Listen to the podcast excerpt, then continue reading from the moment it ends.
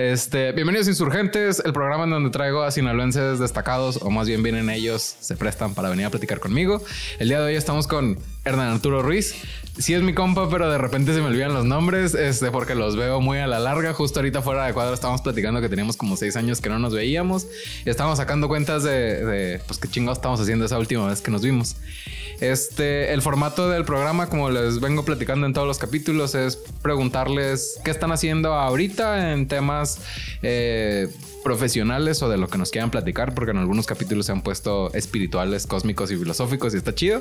Este y que nos platiquen cómo han llegado ahí. Ahorita hasta hoy todavía la ventaja que tengo es que a todos los invitados los conozco y les puedo preguntar este a los que estuvieron en la universidad pues qué hicieron o este de ese día que nos conocimos qué pedo y Hernán es uno de ellos. Recuerdo que nos conocimos en pues, una escuela de música, no hay pedo de meter el gol porque ya no existe. Este concert estaba por la Guadalupe. Tú estabas, no sé si en guitarra o en bajo, pero sé que tocabas, que tocas los dos. Este, y la última vez que nos vimos fue en la preparatoria siglo XXI que está en el centro. Eh, estábamos platicando ahorita que, que, pues tocamos una rola juntos. Él me recordó de División Minúscula. y no nos acordamos de, de, si tocamos algo más. Y pues empezamos por lo último, que es, ¿qué onda? ¿Qué estás haciendo ahorita? Pues ahorita, antes que nada, muchas gracias y saludos a todos los que nos están viendo. Eh, estoy estudiando la maestría en historia y estoy trabajando, como te comentaba hace ratito, en siglo XXI, en El Dorado. Me toca coordinar la sede que tenemos allá. Saludos a la raza del Dorado. Saludos. Este, eres coordinador entonces. Así es. Este, platícame un poco, ¿es prepa, es primaria, secundaria? Es preparatoria abierta. Quiere decir que todos los que tienen de 15 años en adelante y que por alguna razón no hayan terminado la preparatoria eh, escolarizada, pues pueden acudir a nosotros y ahí vamos a ayudarles a terminar la prepa. Saludos, Ruby. Este es cuñadita. Em, ok, entonces, este, estás de coordinadora en la prepa. ¿Estuviste coordinando aquí en Culiacán? O digo, porque pues cuando estábamos tocando allá, es, nomás es duda mía de si también coordinaste por acá. No, no, aquí, bueno, mi papá es el dueño, ¿no? Y me puso a trabajar desde desde limpiar, cuando nos conocíamos ya estaba un peldaño un poco arriba. Ya había dejado los excusados bien. Sí, ya, ya, no estaba limpiando, estaba, estaba en la oficina atendiendo en, en control escolar. Ok. Entonces ahí pues esa era mi función. De, llegaban los alumnos, preguntaban eh, dudas que tenían o que querían solicitar una materia, etcétera. Pero ya después eh, me tocó ser asesor de, de, secundaria, luego de preparatoria y ya después cuando se abrió la sede de Quilá, me tocó irme como coordinador y cuando se abrió la del Dorado, pues ya brinqué. Órale, o sea, te has estado moviendo de escuela en escuela en los últimos años. Pues es que prácticamente la de Quilá y la del Dorado son la misma. Lo que pasa es que estuvimos en Quilá, estuvimos trabajando con el ayuntamiento de Culiacán, okay. dándole clases a, a los trabajadores y además abrimos también unos grupos para la gente del pueblo y de los alrededores. Y llegó un punto después de cuatro o cinco años que estuvimos en Quilá en que prácticamente a toda la población que estaba en edad y con interés de terminar la preparatoria pues la, la abarcamos. Ya la gente que quedaba era gente que o no iba a estudiar o todavía no estaba en edad de, de estudiarla. Y la gente que teníamos en ese momento eran del Dorado o de lugares más cercanos al Dorado. Entonces pues dijimos, vamos al Dorado. Pues sí, sí, hay más interés de ese lado. Está cool. Oye, y con el tema de la pandemia, digo, ya seguimos en la pandemia, pero nos ha estado valiendo camote. El tema, por ejemplo, las clases virtuales, este, más o menos como qué retos se han enfrentado. Eh, te platico porque eh, hablando de, los seis años que tenemos invernos, al menos hasta el último semestre estuve en la UAS. Quizá por cosas que he dicho aquí puede que ya no me den horas el, el siguiente. Pero, este, por ejemplo, nosotros nos enfrentábamos a que cada maestro se rasque con sus uñas con el Zoom el primer semestre. Y el, no recuerdo si el segundo o el tercer semestre ya nos dijeron, sobres, aquí están los números en donde van a compartir horas. Y la neta a mí me dio hueva y abrí, ah, pues abrí mi sistema por lo que te platicaba, lo que me dedico. No, no, no, no, no, no quería pedos con la raza. El punto es que pues te enterabas que, que Pedrito y Juanito, diferentes maestros, de repente se les cruzaban los grupos y tenían, haz de cuenta, 60 cabrones en el mismo grupo y uno era de fundamentos de, no sé, de administración y los otros eran de, de investigación de mercados, por decir dos horas hacia el aire y que se les hacía un cagadero. Entonces, más o menos como a qué se enfrentaban ustedes.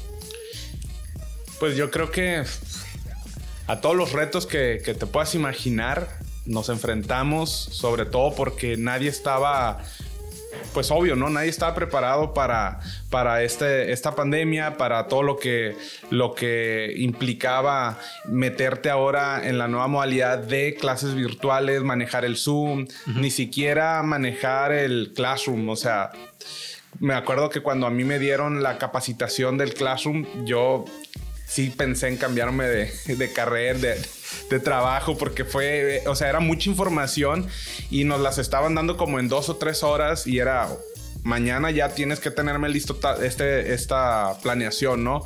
Con, con esta nueva este, plataforma. Y en siglo XXI, pues igual todos estábamos así de no sabemos cómo utilizar el Zoom, no sabemos cómo va a a recibir esta, esta nueva modalidad la comunidad estudiantil que teníamos, que es muy distinta a la comunidad estudiantil del sistema escolarizado, en donde la mayoría de los jóvenes viven con sus papás, eh, pues todavía eh, dependen económicamente de ellos. La gran mayoría de nuestros alumnos dependen económicamente de ellos mismos. Entonces están trabajando. Eh, la escuela realmente para muchos significa un sacrificio de tiempo, porque además tienen que atender a sus familias, cosas por el estilo, y meterse a la plataforma eh, en línea puede parecer de entrada algo mejor porque estás en tu casa. Sin embargo, pues están estas personas que todavía no saben prender bien la computadora. No, te ladra el perro, llora el bebé, pasas de las tortillas. O se te va el internet, que es como de lo más común. ah, sí, a huevo. Eso, o sea, deja tú que pase el del agua. Por ejemplo, en mi casa, a las 6 de la tarde y a las 12 de la tarde, por, por mi casa, pasa un tipo en una motocicleta pitando. Que es el de las tortillas. Es el de las tortillas y lo odio. O sea, lo siento, pero, pero eh, es bien desesperante porque estoy trabajando o estoy en clases, o de pronto el pitido y es un pitido tras otro, es como... Pero es algo a, lo que uno tiene que... Es parte de vivir así. Así es, o sea, es como, ah, pero bueno, ni modo, o sea, pudo ser peor, ¿no? Esto es lo, lo mínimo realmente. Y ahí en la preparatoria pues eh, sí, sí, sí nos bajó, como en la mayoría de los lugares, eh, nuestra comunidad estudiantil bajó bastante. mucha gente pues se concentró en, salir adelante en sus trabajos, en, sus casas, en sobrevivir. Y ahí con nosotros pues poco a poco hemos ido saliendo a flote.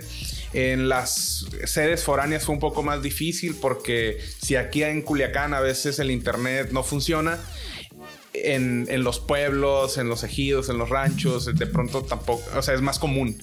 Y por ejemplo, una vez estaba en El Dorado y se cayó una antena de no sé dónde y toda la mañana estuvimos sin internet. Ok, de Imagínate, repente la marina este, interrumpe las comunicaciones, es chingaron a su madre todos. Imagínate que ese día tenías tu examen Ceneval, por ejemplo, o que tenías el eh, otro tenías, tipo dijo la marina. Exacto.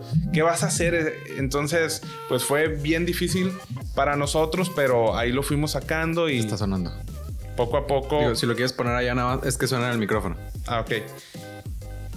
No hay pedo, no, esto es orgánico, aquí no, no te preocupes. Es, a mí me sonó el teléfono, ladra el perro, se asoma mi papá. Es... No, era, eran las notificaciones de Facebook. Ah, sí. No, no, no, no hay pedo. Es nada más como suena el micrófono. X. Este, entonces. No, te estoy pidiendo cuenta. sí, no, no. Este. Eh, la neta sí es un reto. Por ejemplo, a mí me pasaba el. Mis alumnos eran de, de universidad y hablan pasado por lo que te acabo de decir. Este. Y otro problema bien cabrón es el tema de mantener la atención de los morros. Este, o de los adultos en tu caso, pues que el, si pasa las tortillas, va a dar el perro, llora el bebé, este, tienen el, el huevito si es desayuno, la comida en el sartén. Al final es empezar con el tema de lo que ahorita está muy de moda, el multitasking. Este, y haces muchas cosas, pero no le pones atención a ninguna.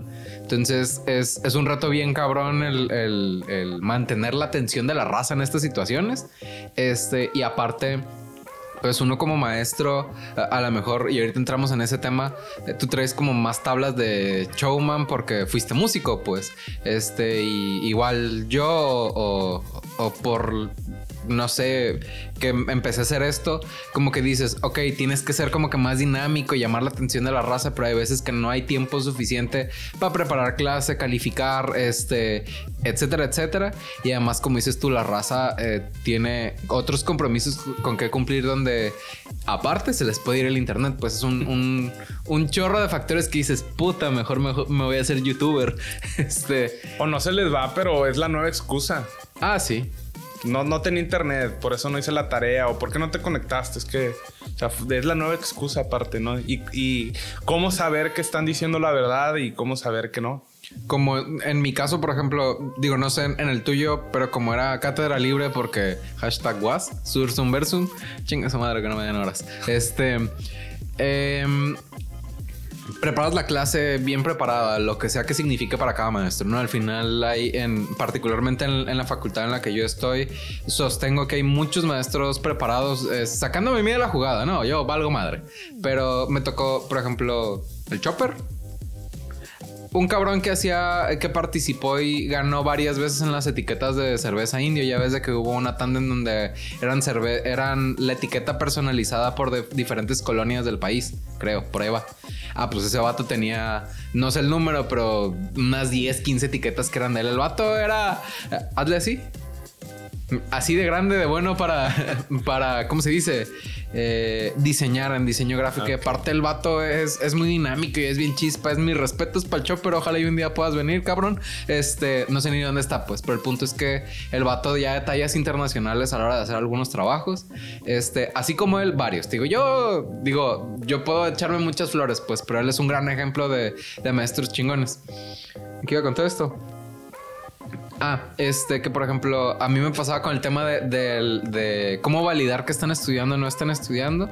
Les pasaba los archivos en Word y en PDF porque dices, puta, si no pueden abrir el PDF, chingue su madre, les va el Word, pero les va el PDF para los que sí puedan abrirlo, validen que, ay, es que esto no venía en el examen y lo borraron. Eh, yo con lo que hago haciendo sitios web también sé hacer escuelas en línea. Este, el, y no es anuncio. El medio del asunto es que les hacía el examen de opción múltiple con tiempo y haz de cuenta si subía el, por ejemplo, el final de, la última materia que di que fue Fundamentos de Mercadotecnia, eran 182 preguntas, de las cuales les aparecían 40 y tenían, no me acuerdo si 30 o 35 minutos para contestar el examen, para si iban a copiar, que fueran muy cabrones para copiar y en chinga sacaran las cosas. Este, al final no, no hay manera este, de, eh, infalible de evitar que la raza copie. Pues al final yo era tramposo en la escuela, no, no vamos a mentir. Este, el punto es que ¿Cómo validas si están aprendiendo o no están aprendiendo? Pues, por ejemplo, tenía alumnos que sacaban nueve, güey, sacaban, digo, está difícil sacar 10 con, con, este, de 182 preguntas que les aparezcan 40 y que tengan media hora, está bien cabrón. Eh, pero a los que tienen nueve, chingue su madre, les voy a poner 10 en, en, el examen y ya ver qué onda con, el, con la promediada. Pero, por ejemplo, el, esta semana fue la de extraordinarios y les preparé dos exámenes a los cabrones. Uno de 12 reactivos porque dije, si estudiaron, con esto lo van a armar y si no estudiaron, les voy a poner el otro, que es el mismo examen final, pero vuelvo, como son 182 reactivos, de los cuales aparecen 40, son n número de combinaciones que les pueden salir de preguntas en donde, ahora sí, si estudiaron, pero no era lo que venía dentro de las 12 preguntas, es una segunda oportunidad. Sacaron 5 los tres que se fueron al extraordinario. Entonces chingaron a su madre. Pues entonces, el cómo validas es el. Eh, vuelvo, no, no sé bajo qué esquema ustedes califican, porque seguramente están alineados a la SEP porque todavía es prepa. Este, pero dices, cabrón, te pasé todo lo que tenías que estudiar y todo lo que tenías que leer. Tuviste un mes para estudiar para el extraordinario y tronaste porque dices, chinga su madre, sacaste 6 te pongo siete, pues para hacerte el paro por lo que tú quieras. Pero ni así, cabrón. Pues Yo creo que eso de validar al final de cuentas de cómo estudian o qué tanto estudian, nunca lo vamos a poder determinar en un 100%, ni mucho menos controlar. Entonces, por ejemplo, acá en preparatoria abierta, los exámenes no los aplicamos nosotros. Ok. Nosotros eh, somos en realidad un centro de asesorías que nos encargamos de preparar al alumno para que vaya a las oficinas de la SEP o de pronto en las foráneas van eh, personal de la SEP a, nuestras oficinas a aplicarle los exámenes al alumno y es la SEP la que les revisa esto que puede parecer en un primer momento algo medio engorroso o largo, eh, es mucho mejor porque eh, así también nosotros comprobamos que realmente estamos afiliados a la SEP, que es un programa válido, que es un programa oficial y que eh, el resultado final de todo que será el certificado, pues será también un certificado válido. eso te lo digo porque preparatoria abierta, pues tiene muchos detractores porque ha habido muchas escuelas también que se han encargado en diferentes eh, poblaciones foráneas y aquí mismo en Culiacán de pues desprestigiar el sistema abierto o utilizar el nombre de sistema abierto y darles otra cosa, ¿no? Entonces, de pronto tú le dices a alguien, tengo preparatoria en un año y no te creen. Y realmente preparatoria en un año, pues es un es un sistema que, parece poco tiempo eh, para los tres que te ofrece el, escolarizado, los dos el semi-escolarizado, pero que, realmente está validado, ¿no? Entonces, e, esta, ¿cómo le podríamos llamar? Modalidad. Modalidad o, triangulación de la, de la bueno, no es triangulación porque realmente es de allá para acá, es nada más la SEP y nosotros. Como adaptación del sistema para que el compa pueda validar si estudió o no estudió. Realmente quien, quien estudió eh, o no estudió se va a saber en el resultado que tenga en el examen. Sí, claro. Al final de cuentas con nosotros es si estudiaste y estudiaste bien y el estudiar bien eh, pues que es para, para mí, por ejemplo, en el sistema abierto, es dedicarle unos 15 minutos diarios, porque tampoco es tanta información. O sea, son como 45 preguntas las que el alumno tiene que hacer. Tiene, tiene, que responder en el examen, ¿no? Entonces tiene que eh, estudiar unos 15 minutos en casa, eh, por ejemplo, el, el, Dorado, que son los sábados nada más, pues asistir a las clases y, prepararse bien eh, también en las mismas clases, estar atento. Y entonces ya el resultado final, pues determinará si el alumno hizo bien su chamba. Sí, que, que no es súper exigente, ¿no? A mí se me hace bien perro y me acuerdo que la vez que fui, tuve más o menos este tren de pensamiento que está bien chingona la labor que están haciendo, porque sin ponerme muy político en el tema, un pedo muy grande del país es la falta de preparación. El, este, el tema de eh, por decir, el, como la arista en la que yo estoy trabajando, a lo mejor no tienes que estar súper especializado en programación o en escritura de anuncios o lo que tú gustes y mandes. No, no me voy a meter a como que el súper detalle. Pero el, se va haciendo más grande la brecha de oportunidades si no tienes las habilidades básicas para poder eh, desempeñarte en el mundo laboral. Eh, el, no sé, el, sacar buenas sumas o el redactar un correo bien escrito son cosas que, con las que te empiezan a perfilar a la hora de darte un trabajo, pues. Y al final, ahora cuando vas con, con un cazador de talentos, alguien de recursos humanos de una empresa, en tu currículum se fijan pues, si tienes la prepa o si tienes la universidad y que estudiaste. Pues entonces, si no tienes la prepa, es de como a chingar a su madre. O sea, es el, en un puesto hablando de, un nivel gerencial o un nivel este, de cierto rango y obviamente de cierto sueldo de, de entrada en ese puesto, independientemente de la experiencia laboral. Eh, se me hace como que es darle la oportunidad a las personas que por X o por Y no pudieron seguir en, el sistema educativo. Que yo te puedo decir, para mí puede ser solo un papel, pero aunque, pero yo lo estoy diciendo desde que pues saqué la carrera y sigo haciendo certificaciones, pues es que madre es el que está bien preparado dice que es solo un papel, pero pregúntale al que no tiene la prepa y que le niegan trabajos en, por ende sueldos, este, se me hace eh, como una labor mm, muy punk en el sentido de, de ir contracorriente por el beneficio de las personas. ¿Te saco el hielo? Ahorita. No, es que no quiero, que, quiero responderte. Sí, dale, dale. Es que porque se me hace, o sea, la gente que está en este sistema abierto se tiene que exigir tanto a sí mismos para prepararse, para estudiar, porque la calificación que va a tener al final va a depender enteramente de si estudió o no estudió. Claro. En otros sistemas, en, otra, eh, eh, en, otras escuelas, en otras prepas que no son preparatoria abierta, también eh, hay otros factores que, que, influyen en tu calificación. la asistencia, los puntos extra, exposiciones, tareas. Participaciones. Si le caes bien al profe, si le llevaste un kilo de camarones. Si estás guapa. Todo, todo eso influye para el final. O guapo, porque. O guapo, o sea, de todo, pues. Y en, en, prepa abierta no, o sea, en prepa abierta es, si tú estudias, vas a tener un 10, un 9, un 8, un 7, eh, un 6, si no estudias, ¿no? De pronto sí hay gente que dice, ay, yo estudié mucho y ¿por qué tengo un 7?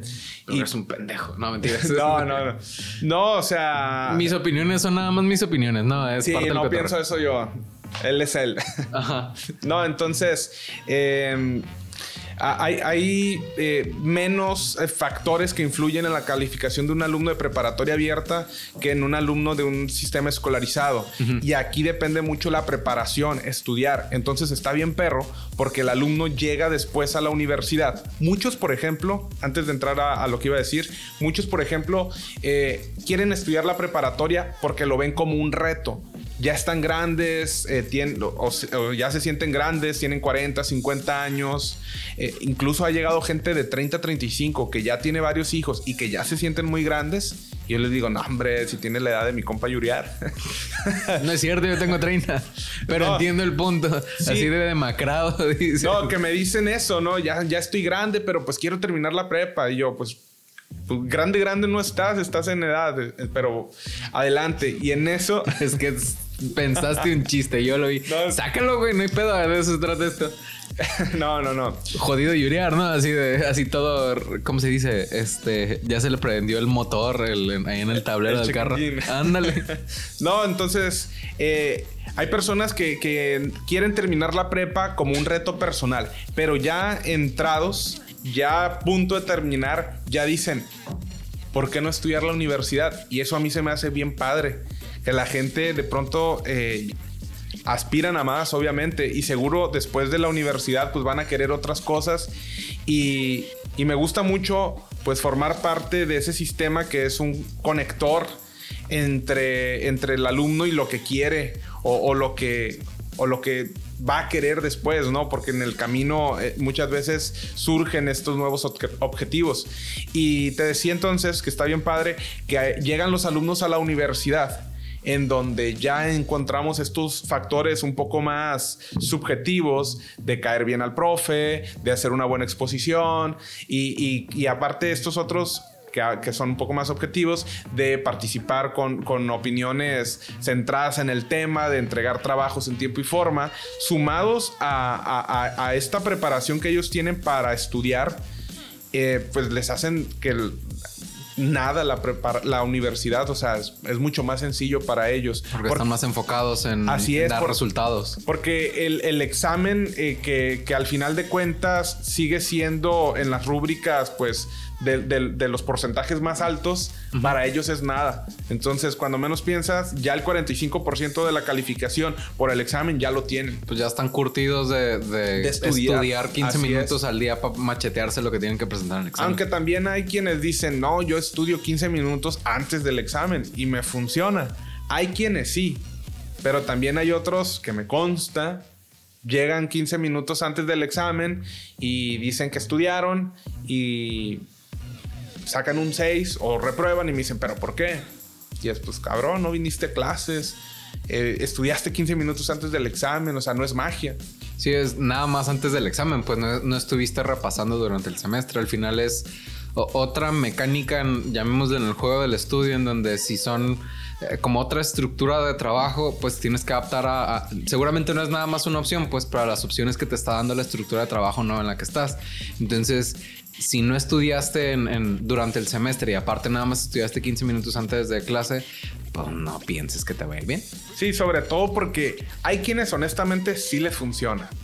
Hay quienes sí llegan y me consta que estudiaron un día antes del examen. Yo soy ese. Y les va muy bien.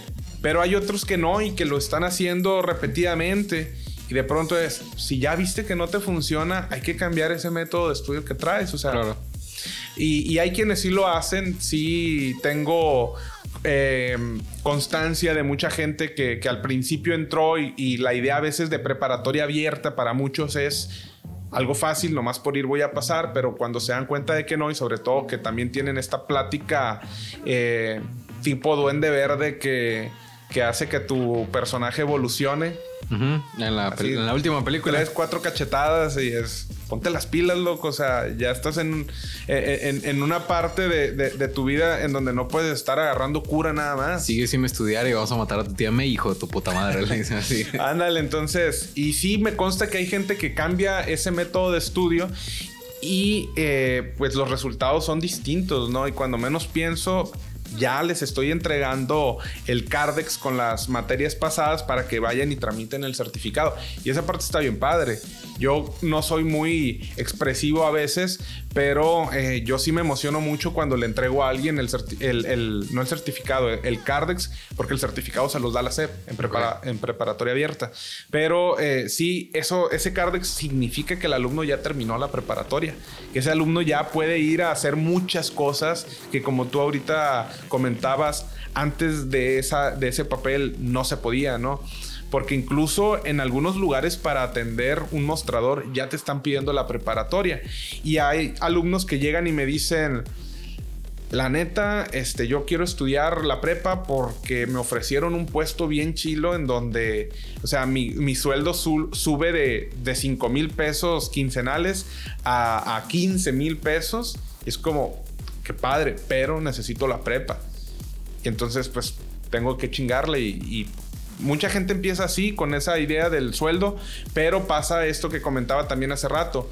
Cuando menos piensas, ya están pensando en la universidad. Es que de alguna manera el, te da barrio la universidad, o sea, independientemente del cotorreo con los camaradas o el salirte a fumar o a comerte unas quesadillas en la feca, porque pues yo pasé por la feca, este es el tema de entender que hay otros temas. Por ejemplo, no es per se la universidad cuando a mí me tocó, pero mm, digo, no es secreto porque pues ya salió en tema con otros invitados.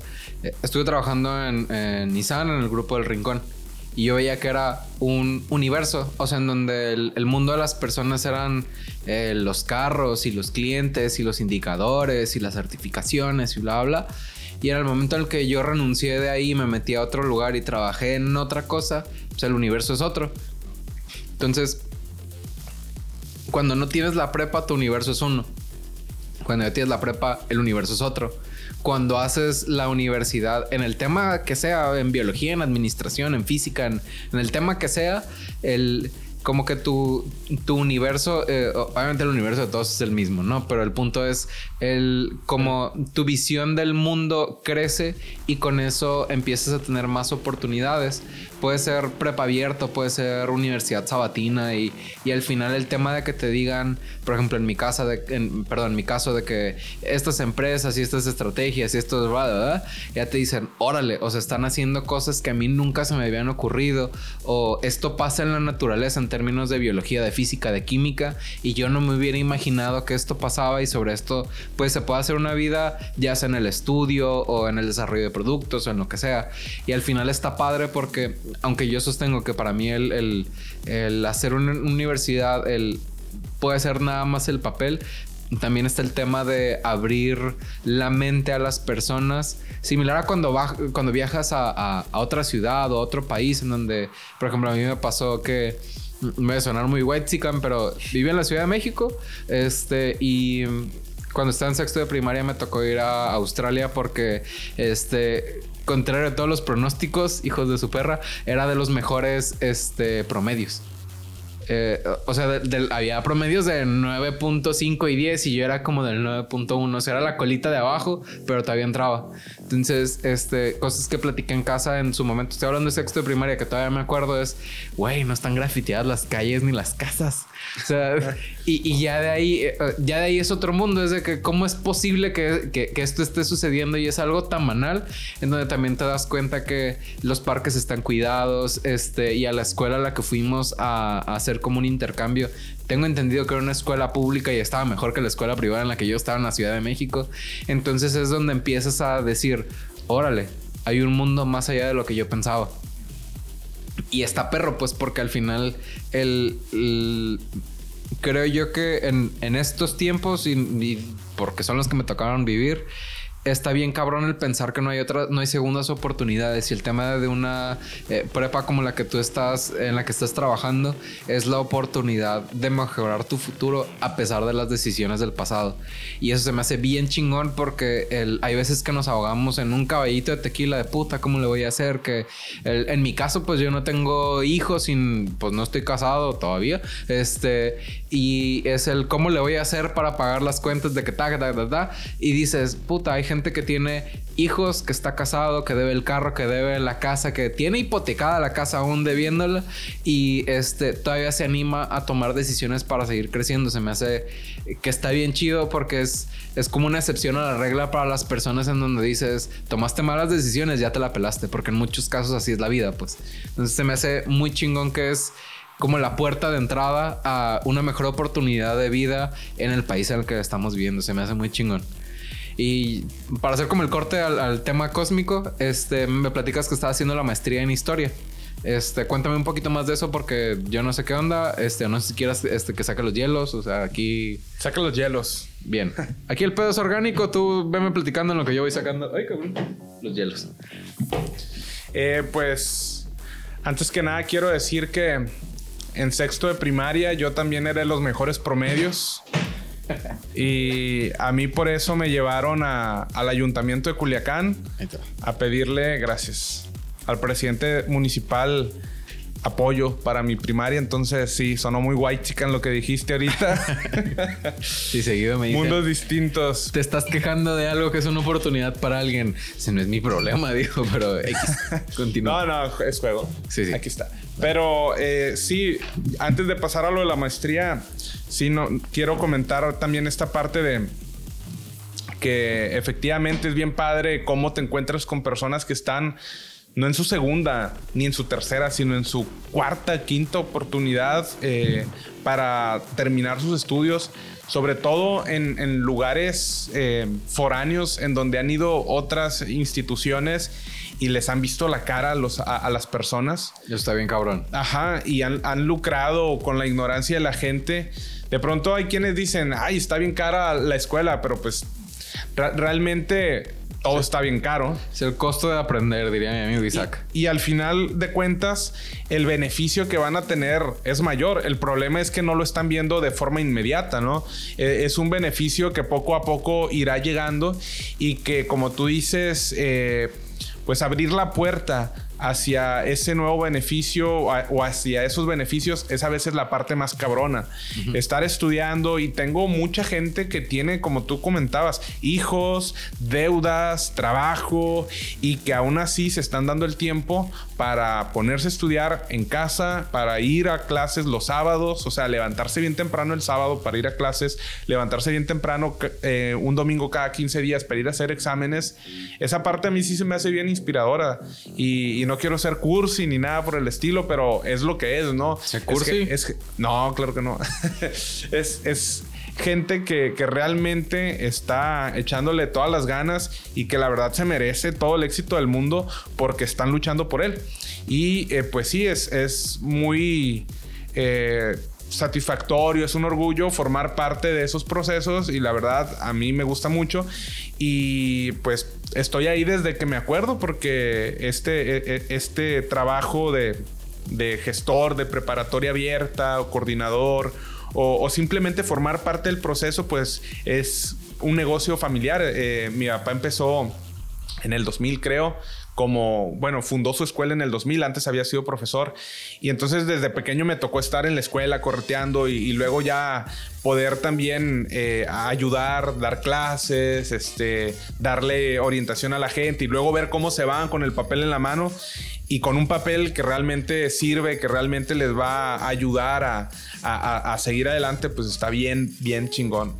Creo que bien chingón es la expresión que mejor refleja lo que se siente y lo que es. Se me hace bien perro porque, por ejemplo, el, como que el estándar de lo que quiero hacer en, este canal de comunicación ha sido el tema de los héroes no cantados, en el sentido de... Eh, no tengo ningún pedo ni con los influencers, ni con los políticos, bueno, con los políticos quizá, pero es tema aparte. El eh, ah, siento yo que hay muchas personas que están, entre comillas, en el anonimato haciendo cosas bien chingonas. Este, y se me hace que eh, lo que tú estás haciendo y el equipo de trabajo con el que tú estás es un equipo de personas que les está dando oportunidades a un equipo de personas. Seguramente las personas que están ganándose las oportunidades es una chinga y están pagando un dinero y todo lo que tú gustes y mandes.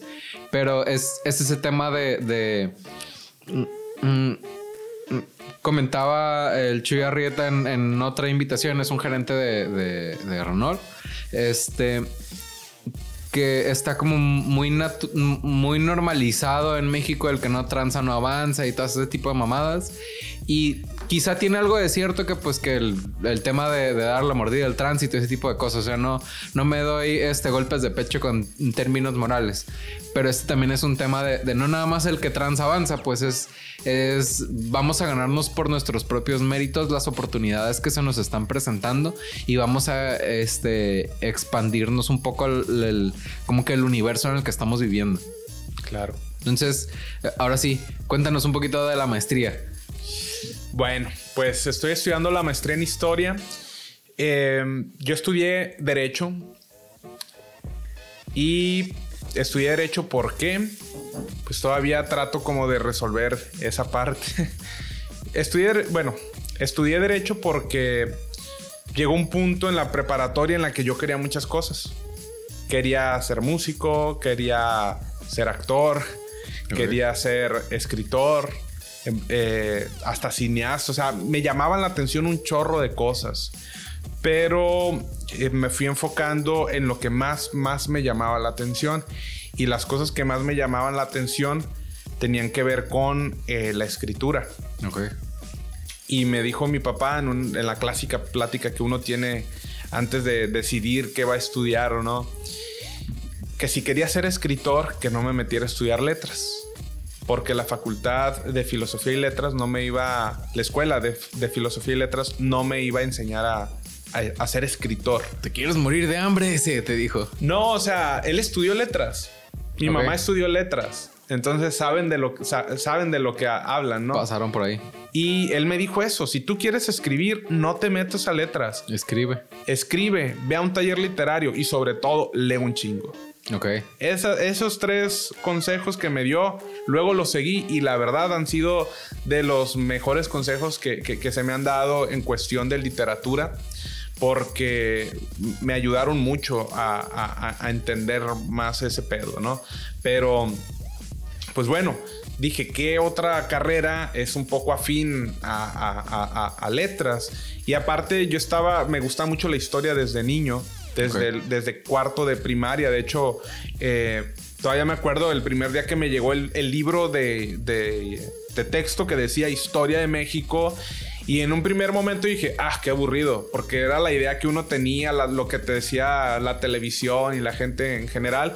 Pero cuando empecé a leer eh, ese libro, pues quedé completamente encantado porque yo no lo veía como la historia de México, sino como historias, ¿no? Anécdotas, pequeños cuentos muchas veces.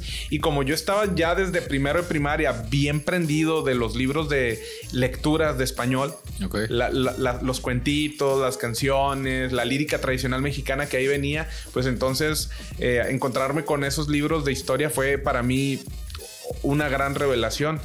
Y desde chico me gustó mucho.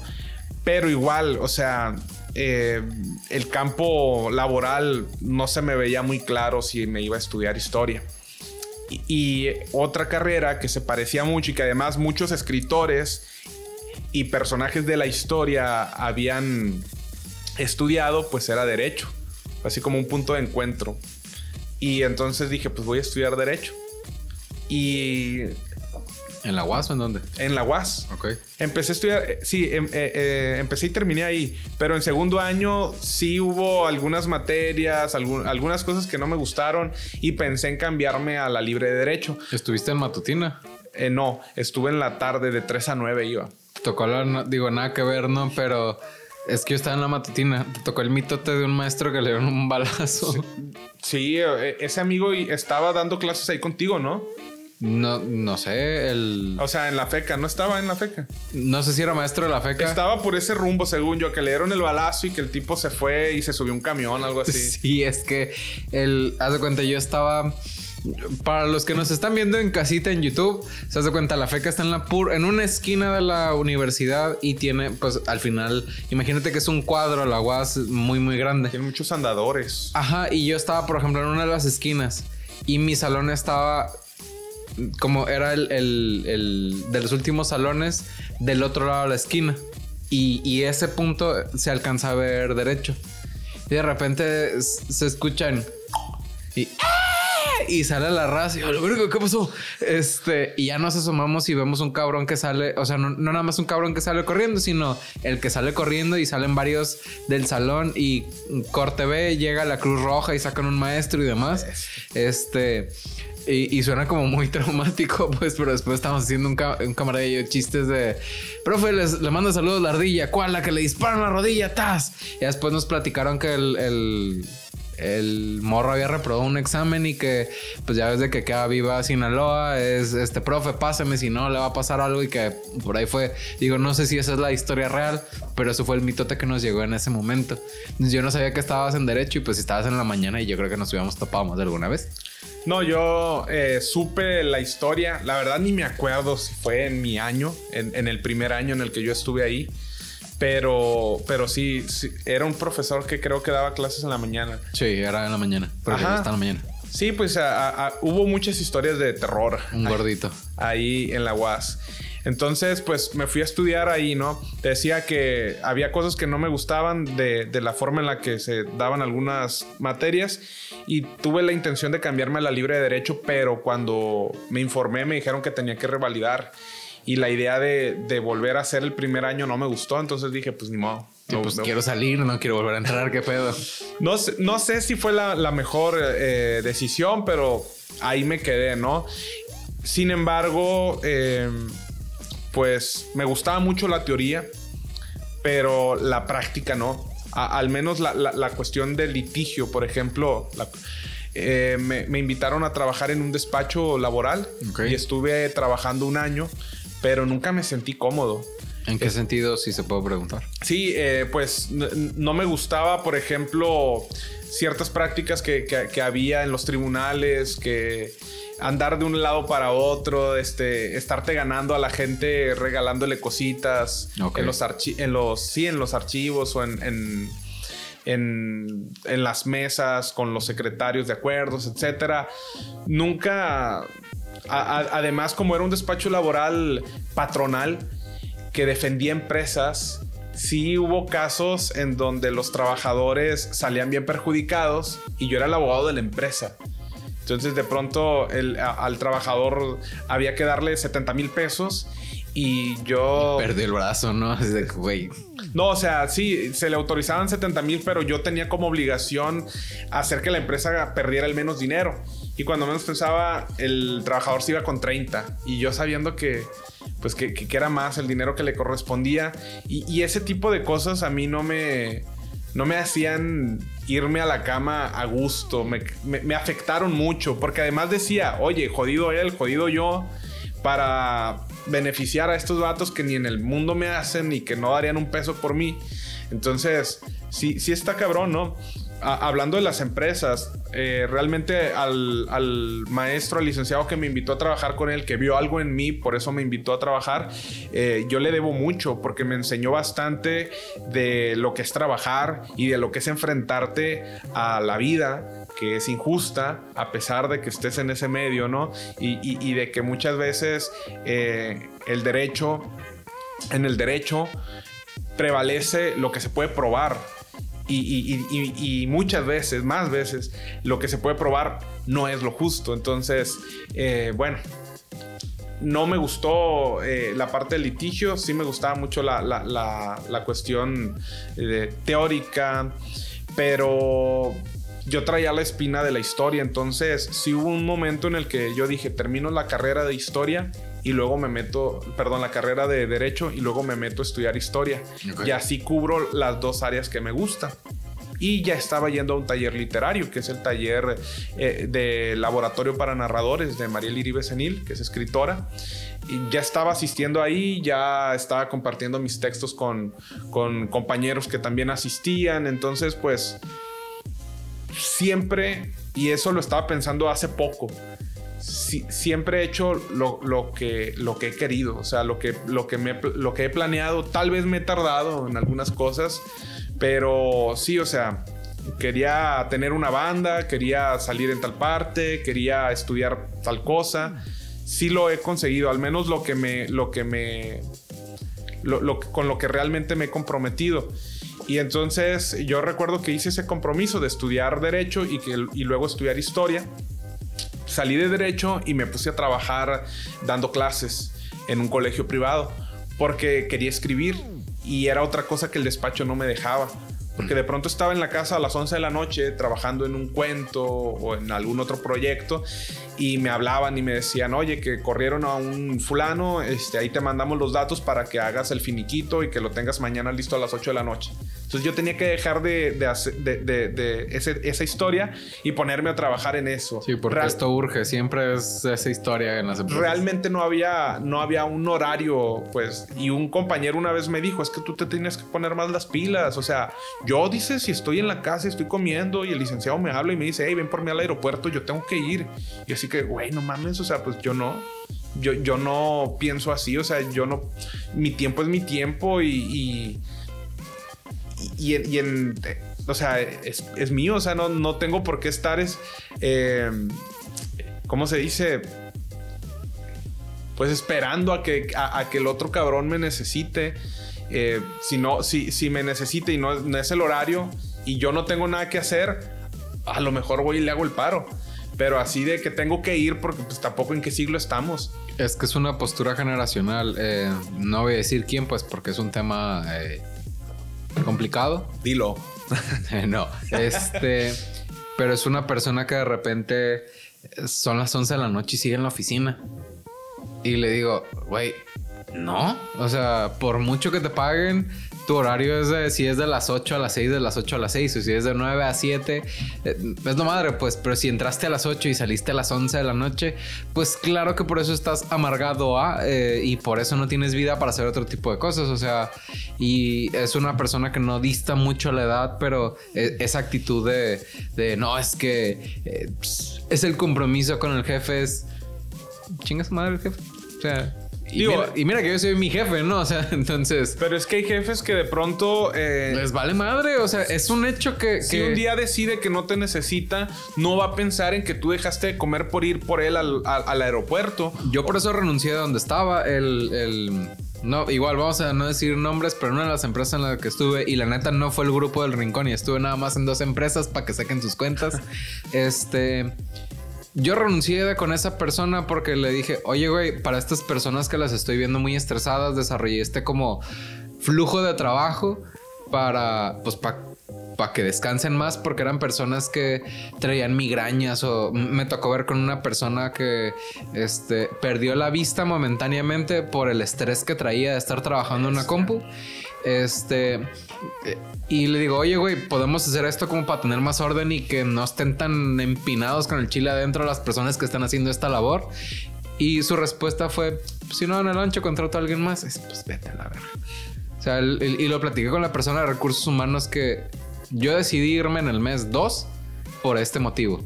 Duré más de un año y fumaba como chacuaco y traía eh, un estrés bien cabrón por eh, precisamente por esas actitudes de los jefes. Él platicó mucho con mi hermana el, eh, precisamente ese tema de no me la di de santo, pero es cabrón, son seres humanos, son personas, tienen familia, tienen gastos, tienen necesidades. No seas hijo de puta, pues, o sea, porque en eso se resume y, lo digo yo porque a lo mejor tú no quieres meterte en camisa de once varas, pero el pasa mucho con muchos empresarios que que toman esa postura de, pues si no llenan mis requerimientos personales subjetivos de una persona, este, pues contrato a alguien más. Y al final son personas, güey, o sea, claro. E, e, es bien complicado el te entiendo perfectamente porque justo es eso de son las 11 y me estás mandando mensaje porque te chinga tu madre, te contesto mañana a la hora que sea de trabajo. Porque, pues porque eres persona, güey. Tienes derecho a tus horas de trabajo naturales. Por ejemplo, una amiga que no se ha animado a hacer videollamada para hacer este tipo de entrevistas, este, no vamos a seguir su nombre para no meterla en problemas. Este, pero compartió algo de una persona que se va a trabajar en Canadá y que precisamente ves que el, palabras más, palabras menos, la morra que va a trabajar a Canadá platica que su jefa bien comprensiva de los horarios, este, y que la capacitan y que tiene este derecho al, al, ¿cómo se llama? Lo que es el IMSS aquí y que, que es algo humano el trato y que te atienden en tiempo y forma y bla, bla, y que en algún momento la jefa le dice, oye, tenemos que hacer X cosa. Y le dice, ah, Simón, voy a trabajar, haz de cuenta, horas para entregártelo lo más pronto posible. Y que la respuesta de la jefa era, that's so Mexican of you. O sea, es, es muy mexicana de ti. Es, güey, tienes horario de trabajo, trabaja en ese horario y me lo entregas en el tiempo natural de entregar las cosas. Y dices, güey. Eh, eh, eh, o sea, si nos ven en el exterior. ¿Y a qué se debe? A que nos pagan lo mínimo y nos exprimen en, como lo que acabas de comentar, de güey, si por ley les, toca 70, dale 70, no seas culo. O sea, así de, para acabar pronto.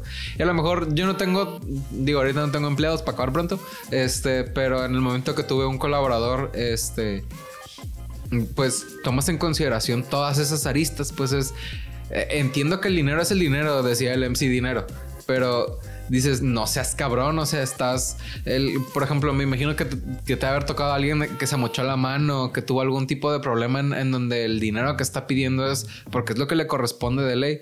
Y hay veces que hacen las empresas, digo, ojalá y no me toque nunca, toco madera, este, pero es cuando se accidentó a alguien y vamos a hacer el litigio lo más largo posible para reventar a la persona y darle el menos dinero posible. Es, no seas cabrón, o sea. No, sí, o sea, te encuentras con cada cosa.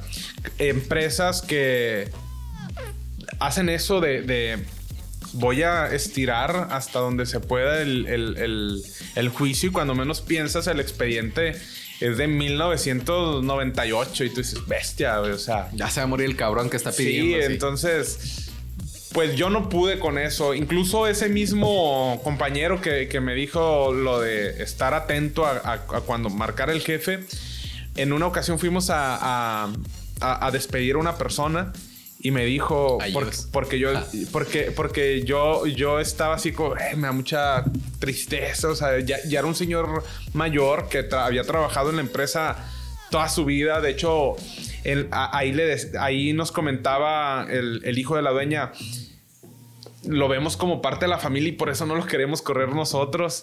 Pues no lo corras, cabrón. Y yo así de, ah, la verdad sí se me partió el corazón y me dice mi compañero, es que no, no tienes lo que se necesita para esto, no tienes estómago. No me acuerdo qué fue lo que me dijo, pero o no estás hecho para esto. No, no recuerdo. El, caso es que yo dije, no, güey. No, no estoy hecho para mandar a la chingada así a la gente de una forma tan tan, culera. Pues fría, o sea, al final. Sí, tan fría. ajá, sí. Entonces, pues e, e, esas cosas, aunadas a que ya no podía escribir, eh, me hicieron salirme de, litigio y entré a dar clases porque e, es más benévolo, ¿no? la docencia, si quieres también hacer otras cosas, yo trabajaba en la mañana dando clases, a las 2 salía del trabajo, ya me iba a comer y, podía en las tardes dedicarme a, mis proyectos literarios. Pero pues traía la espina de estudiar la maestría en historia. Y justo en el 2020, a principios del 2020, dije, este va a ser mi año. Dijimos todos. Pobrecito, ¿no? Entonces, eh, pero bueno, eh, se vino la pandemia y todo este show que ni modo. Salió la convocatoria y pues metí la, solicitud, se aprobó y entré a estudiar la maestría en historia con un proyecto, eh, porque como es una beca Econacid, ya no puedo trabajar de tiempo completo. Tengo que dedicarme pues enteramente a la maestría porque aparte me dan clases y como además de, de, de que, los, de que nos tenemos que acoplar a los horarios de los maestros, pues la pandemia complicó todavía, todavía más todo. Una madre. Entonces, pues sí, definitivamente, aunque yo quisiera, no podía trabajar y me dediqué todo el 2020 a recibir clases y perfeccionar mi proyecto de investigación que tiene que ver con el estudio de la vida municipal en Culiacán durante, el porfiriato, cómo funcionaba, etc. Y eh, pues este año ya termino. Se, me queda este semestre ya para, para terminar la, la tesis, para terminar con las materias que me quedan pendientes y le ponemos punto final a la maestría, que me ha metido una chinga, ¿eh? Quieras o no, la verdad no sé cómo le ha ido a otra gente que ha hecho posgrados, pero a mí la maestría me metió una chinga. Claro que la pandemia se le agrega, o sea, hubo mucho estrés. El estrés natural que cualquier posgrado te puede exigir. Y aparte el estrés, sobre todo del primer año de la pandemia, de estar pensando en qué pasa si alguno de mis familiares se enferma, qué pasa si yo me enfermo. O si se muere. O sea, todo estuvo bien cabrón. Llegó un punto, cabrón, en donde me, me detectaron algo que se llama cervicobraquialgia. ¿Y es? Bueno, se, escucha muy, muy fuerte, ¿no? Pero no, se supone que es una onda en donde eh, las cervicales los espacios que tienen por donde pasan los nervios en algunas partes se, se achican. Ajá. Y eso duele un chingo, me imagino. Pues no duele. No duele como tal, pero yo un día empecé a sentir una especie de entumecimiento en la yema de los dedos. Ok. Al principio yo creí que me había quemado en la estufa, porque aparte aprendí a hacer muchas comidas en la pandemia, ¿no? Porque eh, vivo solo y antes yo acostumbraba a comprar, hacerme mi desayuno, pero la comida comprarla. Y la cena pues era cualquier cosa. Pero ahora tenía que estar haciéndome comida y pues tuve también que diversificar porque eso de hacer espagueti diario pues como que no. Entonces, Te pones así. entonces pues tuve que estar mucho en contacto ahí con la cocina y seguido me quemaba. Y yo dije, a lo mejor me quemé y, agarraba la guitarra y, no sentía, güey. Pero llegó un punto en el que era un, hormigueo que, que iba desde la punta de los dedos y caminaba todo el brazo. Sí, eso ya no es quemadura, pues ya dices, no mames, ya uno se asusta. Hubo como, después de la primera semana en donde el hormigueo no se detuvo nunca, dije, güey, ya tengo que ir a revisarme. Y sí, fui al, especialista y, me mandó a hacerme estudios y ya me dijo, tienes esto. El problema no está en tu mano, el problema está en tu cuello, porque están estos eh, espacios entre las cervicales que se achicaron y que te aprietan el nervio y el nervio va hasta acá y entonces eso es lo que te está produciendo el entumecimiento. Tienes que hacer esto, esto, esto. Que son ejercicios. Ajá. Tuve que, me, me dio, porque aparte traía una contractura pasada de lanza en la espalda. Eh, tuve que ir a, rehabilitación, a que me hicieran estos masajes. Eh, y era una cosa horrible. Muy curioso porque salía de ahí bien liberado, pero bien adolorido. Entonces me acuerdo que me acostaban y me empezaban a hacer el masaje en la espalda y donde estaba la contractura era como si agarrara de ese papel que, que tienen muchas bolitas, no sé cómo se llama con el que envuelves cosas para enviar, cosas para burbujas. Sí, las burbujas. Entonces, como así como reventando burbujas que eran la, contractura y otras pequeñas que traía, que ya se estaba volviendo crónico. Y todo eso era producto del estrés que me estaba provocando, pues toda la cuestión de la pandemia. Mi, mi papá vivía por su lado, mis hermanos por los suyos, mi mamá también. Y el, estar en la, en la maestría y, querer cumplir con todo en tiempo y forma, pues sí fue bien cabrón. Ya el segundo año eh, me gustó mucho más porque ahí me aboqué totalmente a la investigación, me fui al archivo, a los, a los archivos, a estudiar fuentes y, esa parte sí es bien padre encontrarte con, los documentos eh, antiguos y, descubrir mucha información, pues eso me gustó bastante. Y, pues eh, precisamente en eso ando ahorita. De hecho, en la mañana estuve revisando unas actas de cabildo porque ya estoy en el último capítulo de la tesis. Está perro. Ojalá y un día nos puedas platicar, ya que termines, como para no cebarlo, el, como la profundidad de qué trata todo eso, porque traigo dos dudas, que una es mi regalo y que ahorita entramos en ese tema.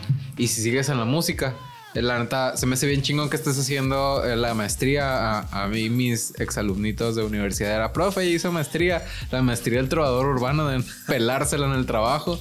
Este, y es eh, dentro de que Mm, o sea, está el tema de que pueda hacer un papelito, también está la satisfacción de haber tenido un logro mayor a las personas en promedio de lo que es el país. Y al final por lo que me estás platicando estás como investigando algo que es poco conocido y que nos puede servir al final mucho el tema de la historia es estudiarla para no repetir las cosas malas y continuar con las buenas prácticas. Entonces eh, se me hace que es algo medular que puede estar este no tan apreciado como realmente es y que se puede sacar muchísimo provecho de la información que está sacando, de bueno, qué, impacto tuvo, qué se hizo y qué podemos repetir de las cosas buenas y pues evitar de las cosas malas, porque seguramente estamos repitiendo patrones de cosas que no se debieron de hacer. Aquí tenemos las horas que perdimos tu libro. Está súper chingón que tengas un libro. Ya quisiera yo tener algo que diga, ah, esto lo hice yo. Cuéntenos de qué tratan porque no lo he leído. Sé que lo has sacado y he visto que, tienes como presentaciones con otras personas, pero cuéntame cómo está el pedo. Pues es un libro de cuentos, de ocho cuentos, en donde se habla sobre eh, la miseria, la soledad, la muerte y eh, de esta sensación que uno tiene cuando ocurre una tragedia, que es cómo quisiera regresar el tiempo y pensar en que si hubiera hecho una cosa distinta, tal vez esta tragedia se habría evitado.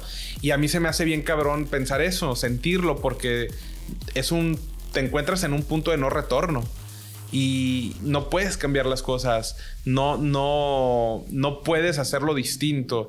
Entonces, es una sensación que yo me di cuenta de que tenía cada uno de los cuentos después de ya haberlos escrito y de haberlos conformado en el libro. Porque los cuentos son tuyos. Ajá. Ah, qué chingón. Sí, eh, todos los cuentos son míos. Eh, cada uno pues tiene su propia historia.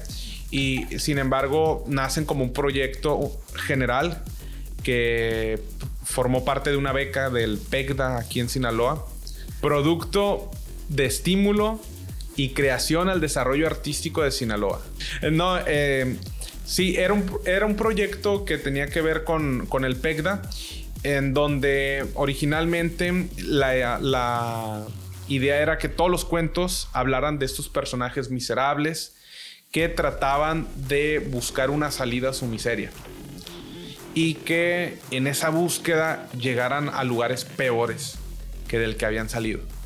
Sin embargo, ya cuando tenía los cuentos, que en un primer momento eran 10, eh, me, percaté de eso, de que en todos estaba ese sentimiento de querer regresar el tiempo, de que en todos estaba la obsesión del tiempo, y eso es porque a mí me obsesiona el tiempo. De todo lo que escribo, eh, en todo lo que escribo, perdón, siempre está presente mis obsesiones, mis dudas existenciales, mis eh, temores. Y, eso me di cuenta mucho después de, haber escrito los primeros textos. De hecho, hay un escritor que se llama Immanuel Canellada, es vasco, pero tiene mucho tiempo aquí. Tiene una novela que me gusta mucho que se llama La fiesta de los niños desnudos. Que en un eh, taller que dio aquí comentó eso, que muchas cosas las entendemos mejor cuando las escribimos. Y, eso se me quedó bien presente porque después de revisar muchos de mis textos y después de, ponerme a escribir otros, me di cuenta de que era cierto. Y, ahí fue cuando, cuando me enteré de que estaba bien obsesionado con el tiempo y con la muerte, que es un tema que a mí me, me, pone mucho porque me, me da miedo morirme, me da miedo que se muera la gente que quiero. Y sin embargo, en los textos abordo mucho la muerte. Y me gusta pensar ahora que es porque es mi manera de lidiar con ese tema. enfrentarme a ella, eh, reconocerla cuando, cuando, reconocerla y aceptarla cuando, cuando me toque estar frente a ella de forma directa con algún familiar o de forma indirecta, que es casi todos los días, porque estamos rodeados de muerte en Culiacán. Sí. Entonces, pues es un libro donde se encuentra todo eso, ¿no? todo eso que está en mi cabeza y que, y que durante mucho tiempo me estuvo eh, inquietando, quitándome el sueño y pude arrancarme, como de pronto decía Cortázar también, a tirones de palabras a través de este libro. ¿Y te hizo llegar a alguna conclusión respecto a la muerte y el tiempo?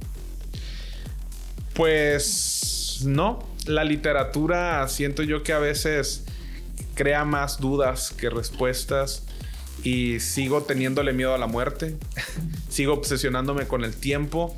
Tal vez una conclusión es de que quiera o no estoy a merced de ellos. Por más que quiera, eh, no sé, tenerle menos miedo puede ser. Eh, estar, o, mejor dicho, estar más consciente que es algo que va a pasar y que tengo que aceptar, ¿no? Eh, el, que me voy a morir o el que se van a morir mis familiares. El tiempo, pues es algo que uno no controla, quieras o no, y que además es bien cabrón porque, híjole, por ejemplo, hace ratito estaba en la casa y dije, falta media hora, y esa media hora se me hizo eterna, cabrón. Pero en otras ocasiones digo, falta media hora y esa media hora se va en un suspiro. Entonces, eh, una conclusión determinante sobre la vida y la muerte no me dejó, al final de cuentas no la buscaba, pero pues me quedo con que todavía hay mucho temor, muchas dudas para poder escribir más cosas sobre, sobre los mismos temas. Esta perro, no sé si te sirva de inspiración porque a mí me pasó hablando de la cuarentena, la pandemia y la muerte y todo ese tipo de cosas que siento yo que algo que nos pasó mucho con lo que fue el, inicio de la cuarentena y el desarrollo antes de que empezáramos a salir fue el que teníamos mucho tiempo para algunas cosas. Y a mí me pasó, fueron varios meses que se me iba la noche precisamente por ese tema, o sea, que se me iba el sueño en la noche, perdón. Eh, dos botes y ando pendejo. Este, y era el tema de, de puta, me estoy metiendo estas chingas y estoy el, como el tema de, de todo el esfuerzo. Todos modos nos vamos a morir. Era puta. Y mm, lo, igual lo platicé con otras personas que vinieron. Mm, no soy especialista en el tema y no me considero ni estudioso ni nada, pero por ahí tengo las meditaciones de Marco Aurelio y el taoísmo de otro cabrón que ahorita no me acuerdo quién es. Este, sé que son dos corrientes que van muy en línea y, a mí me hicieron clic en, lo que me estaba pasando en la cabeza en ese momento. El punto es que, eh, pues no soy precisamente católico, ni cristiano, ni religioso, pero lo que eh, precisamente me robaba como la paz ese era tema de como de aprovechar el tiempo antes de morir porque es algo inevitable y es qué sería aprovechar el tiempo este, y a la fecha todavía me lo pregunto, ¿no? Digo, cuando me lo permito, cuando no tengo Netflix o YouTube o lo que se ha puesto en los, oídos para distraerme como de voltear a ver el abismo. Este, que por ahí hay un chiste que vi en internet que decía, tu mamá es tan fea que cuando la, cuando voltea a ver el abismo, el abismo se voltea a otra parte. este, em, a la conclusión que llegué, quitando religión y espiritualidad, todo ese tema, es el, ok, todos nos vamos a morir, ese es un hecho. Pero lo que me ha dejado dormir en la noche, que pues no tengo evidencia en ese sentido, es que quizá como una misión en la vida puede ser crear recuerdos que nos van a preparar para la vida después de la muerte. Pues evidentemente viene como que este tinteado, percudido de que pues el catolicismo, porque al final México, ¿no? Pero es el, el mm, quizá en esta vida estamos como cosechando los, los recuerdos que nos van a servir de alguna manera, no sé si la actitud o la, eh, o la manera de enfrentar las circunstancias o nada más lo que te grabes en la memoria o lo que sea. para lo que sea que venga en el futuro, porque pues como no estamos muertos no podemos tener una noción de cómo enfrentarlo y cómo se va, cómo va a ver. Pero eso me ha dejado dormir desde entonces. El, ha sido como, eh, como el, corcho para el hueco existencial que tengo y me ha permitido como em, darle cierto sentido a mi vida. Porque me pasa eso mismo, pues de que puta, te estás metiendo una chinga para salir adelante y que te vaya mejor y bla, bla. Pues de todos modos te vas a morir y no te vas a llevar nada. Entonces... Me dejas pensando mucho en la pregunta que hiciste ahorita de qué es aprovechar el tiempo. Porque, claro, cada quien tiene su propia respuesta y el problema es que mucha gente quiere que su respuesta sea la respuesta, ¿no? Y yo me pongo a pensar que es para mí aprovechar el tiempo y que tiene que ver con lo que tú dices de, irte a dormir tranquilo. Porque, por ejemplo, yo he tenido días en los que he trabajado un chingo en, mi oficio como docente, en mis pendientes en la preparatoria abierta, eh, todo eso, ¿no? Y me voy a dormir y siento que no aproveché el día. Siento que no hice nada o, simplemente me voy insatisfecho a la cama pero me tocaba, sobre todo antes de la pandemia, en donde uno podía ir libremente al café y pasarse horas sin pensar en chingada madre, me infecté o qué madre. Pero en ese entonces me pasaba a veces que decía, escribí cinco líneas, me leí tres cuentos, me tomé tres cafés, o sea, y siento que hice un chorro. Entonces yo llego a la conclusión de que para mí aprovechar el tiempo es irme a dormir cansado eh, de las cosas que me, de hacer las cosas que me gustan. O sea, irme a dormir con los ojos ardiéndome porque estuve leyendo un chingo una novela que, me gustó mucho. O irme a, dormir con, con, las manos puteadas por haber estado tocando, componiendo, grabando este, una canción.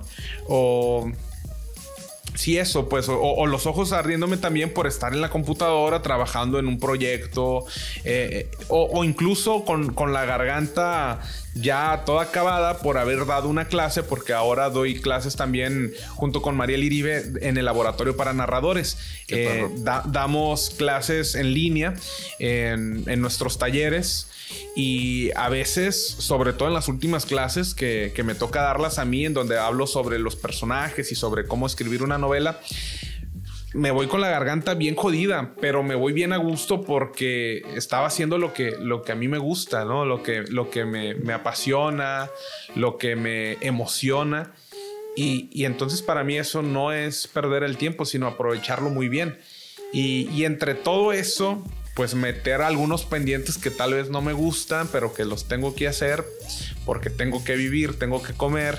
Pero, pero eso, ¿no? Para mí aprovechar el tiempo hoy en día, sobre todo después de las chingas que me pegué a raíz de la pandemia y el estrés, y no nada más fue el cuello, ¿no? De pronto tuve un tiempo en el que me olió un frío la panza, o sea, eh, no sé, yo creía hasta que tenía piedras en la vesícula, y fui, me hice ultrasonidos, un chorro de cosas y al último, eh, pues era estrés. Señor, usted es hombre, ¿a qué viene acá? No, ya sé, o sea, que no era un embarazo. Sí, no, o sea, fue como, o sea, tengo, tengo que hacer las cosas que, me gustan y las que no, las debo hacer con la idea de, es parte del show, o sea, y, y, y esa forma de pensar me ha permitido dormir este año, porque el año pasado no podía dormir.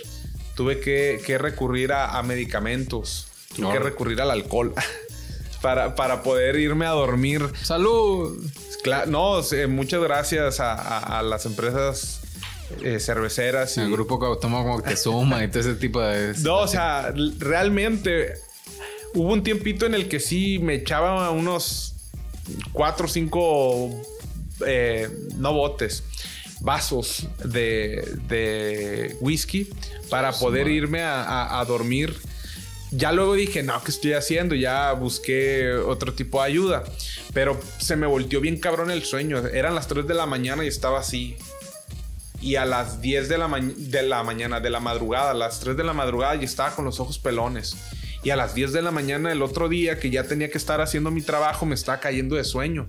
Pero si me quería ir a dormir no podía porque me despertaban las preocupaciones. Entonces, y los pendientes. Este año he podido dormir porque me he concentrado en las cosas que me gustan y he, aprendido a base de putazos que las que no me gustan las tengo que hacer, pero no tengo que darles tanta importancia, al menos no en mi cabeza, porque eso está bien cabrón para el cuerpo y, y la verdad hay preocupaciones que no valen una endoscopía, que no valen un, una, ¿cómo se llama? Una cirugía, etcétera, ¿no? Entonces, una idea con el, con el urólogo. Ah, claro, o sea. ¿Cómo que me creció la próstata? Este, por ejemplo, otra persona que vino, Irán, no sé si te acuerdas de él, estuvo en concert. Este, sí me suena, pero no lo conozco, nunca he platicado con él. Te paso el video para que le eches un ojo. Ahorita él está muy metido en la música precisamente a consecuencia de que le dio cáncer. Ok. ¿Y la, cuál fue la, el, el, inicio? Pues el estrés. Sí. Que el estrés y los corajes, también la mala, la, la mala alimentación, este, pero por lo que me ha platicado fue el estrés y los corajes como, como base. Entonces es el, el, mal manejo de las emociones. Entonces es bien importante el, lo que sea que esté en tu como estructura de cosas importantes, el, no dejarlas de lado, porque puede tener esas repercusiones y al final tú también estás teniendo repercusiones en la salud en función de a lo mejor, digo, no sé hace qué tantos años, pero haber sido hace varios, el tema de haber trabajado en un despacho de abogados que eran cabrones con los empleados, que dices, puta, esto no es humano, quizá también tuvo algunas implicaciones a mí me ha servido como para dormir. El, mm, la gente que me conoce, soy una máquina para trabajar en el sentido de, a lo mejor no soy bueno para madrugar, pero se me hace noche trabajando, muy, muy noche. Más bien ha sido el tema de como honrar a mis padres en el sentido de, me han dado un chingo y yo era me dijo de puta de más joven. Entonces, el, a lo mejor no tengo que estar de acuerdo en todo, pero, por ejemplo, cuando renuncié a, lo que era Grupo del Rincón, que era Nissan, que pues no era necesariamente un mal trabajo, sino que por su estructura de cómo le pagaban a la raza, pues ya no me podían pagar más para acabar pronto. Era el a donde vayas, este, mientras estés aprendiendo, estás sacando algo bueno y da lo mejor de ti. Ha sido como ese tema de, de no per se hacer que se sientan orgullosos porque no siempre estamos de acuerdo. Por ejemplo, ah, hay un capítulo aquí que un camarada este, no sacaba el pito de la boca por no decir la palabra verga. Este. Este, y me han preguntado, pues, si en ese mismo capítulo, pues, platica, este güey que, que me mía fumando marihuana una vez. Pues, este, no es nada del otro. O sea, pues, si lo ve mi mamá, upsi. Este, pero. Mm, el tema de como ser digno de lo que me dieron. O sea, del, como a la hora del rendimiento de cuentas es, pues al final, mi papá es un self-made man, dicen los gringos, pues es alguien que le fue muy bien en sus juventudes y que estuvo a, niveles nacionales de, fue... Eh, director de operaciones de HCBC a nivel nacional, no es cualquier pendejada, pues. Entonces, eh, el tema de como honrar los aprendizajes que él me ha dado porque no me exige llegar a los niveles que él, que él ha llegado. Ha sido un tema como que me ha dado paz en ese sentido y, y, sin darle como que un gol a este canal es conectar con la raza que, que alguna vez he platicado y que digo, ah, qué chido, que en algún sentido ah, haces un clic, por ejemplo, eh, pues nunca te lo he dicho porque nunca platicamos mucho, pero de alguna manera cuando, por ejemplo, como el día que fui a tocar a la, a, la siglo XXI en el centro, eh, como que me daba ese vibe de que eh, tú y yo podemos ser la misma persona, pero como en otro multiverso. El, eh, no sé, la manera en que hablabas o la manera en que te desempeñabas era, haz de cuenta que me estoy escuchando a mí y, y, se me hacía chido porque era una manera de, de, como de ver la otra posibilidad.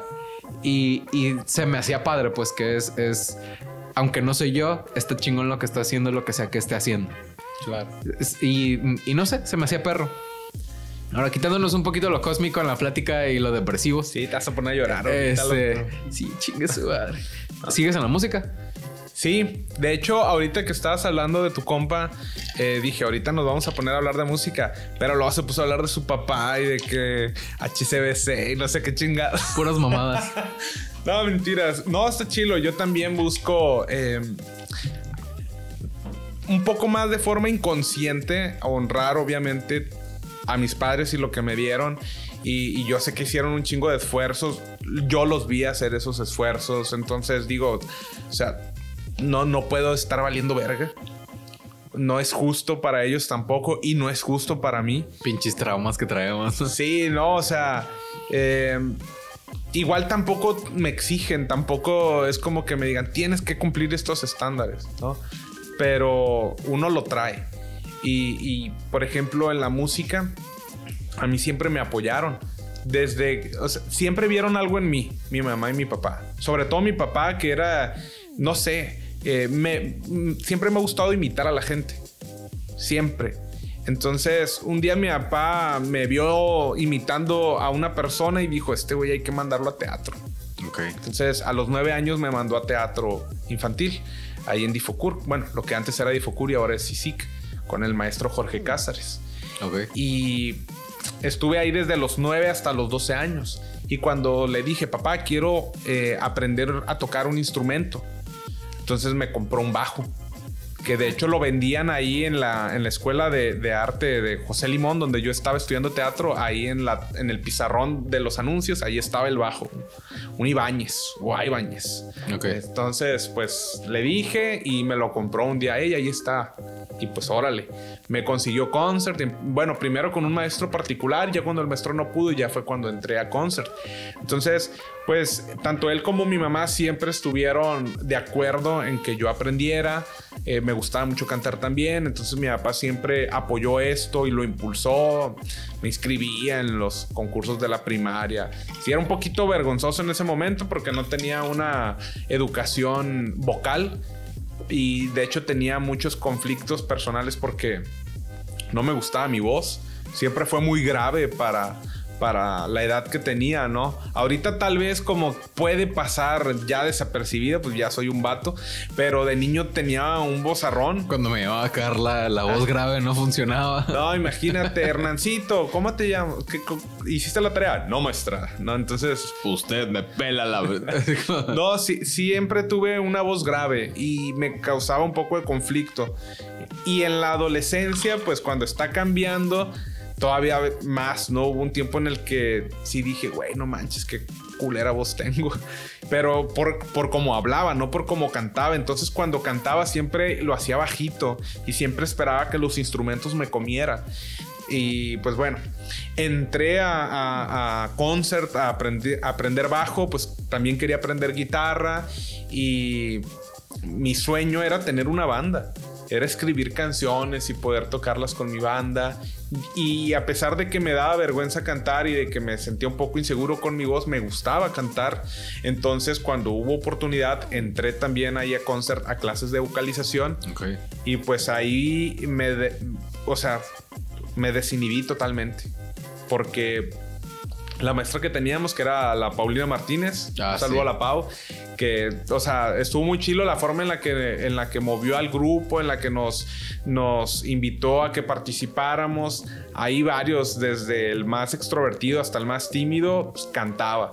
Y entonces, pues ya poco a poco fui perdiéndole el miedo y fui agarrando un poco más de confianza.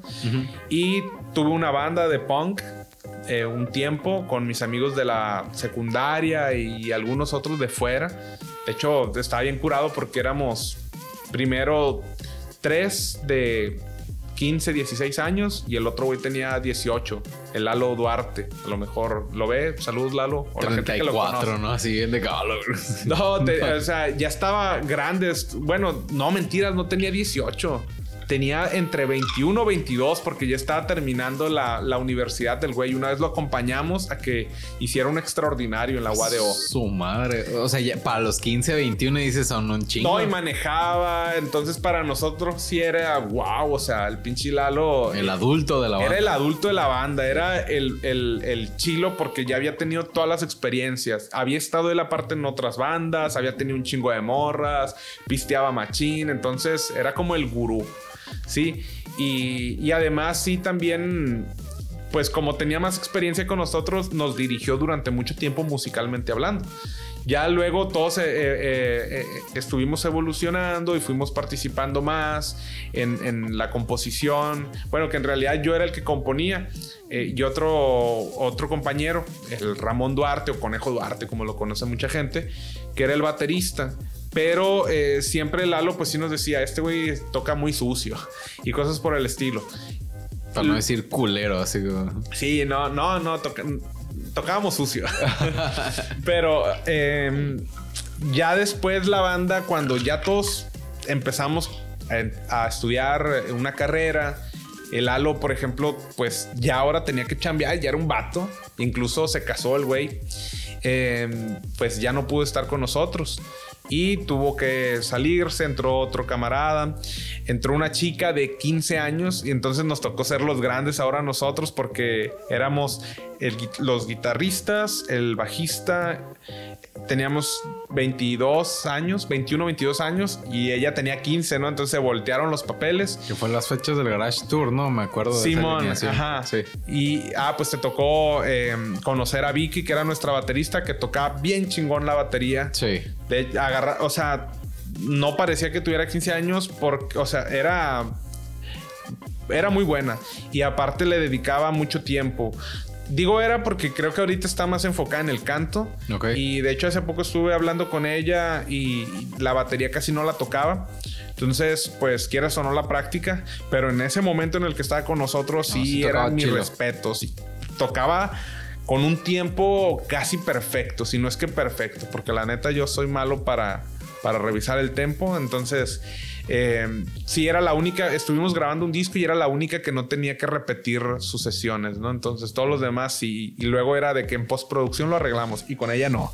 Entonces, pues muy chingón. Bien humillados, ¿no? Por la niña de 15 años. No, ah, yo me sentía bien orgulloso, ¿eh? Me sentía bien orgulloso de... Yo la presumía un chingo. De pronto cuando eh, terminamos de tocar en algún lugar, si era de que ay, y qué chilo que tienen una morra tocando la batería. Y yo decía, y tiene 15 años.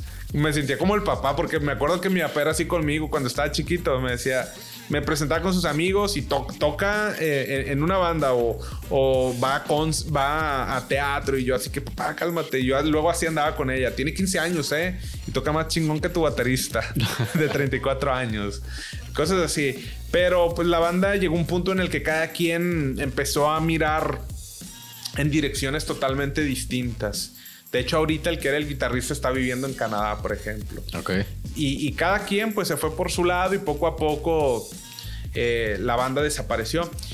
Sin embargo, yo me quedé con la espina de, continuar haciendo música. Siempre me ha gustado componer. Desde que aprendí a tocar la guitarra, eh, escribir una canción ha sido algo que me ha ayudado a sobrellevar la realidad, así como escribir un cuento o trabajar en un proyecto de novela.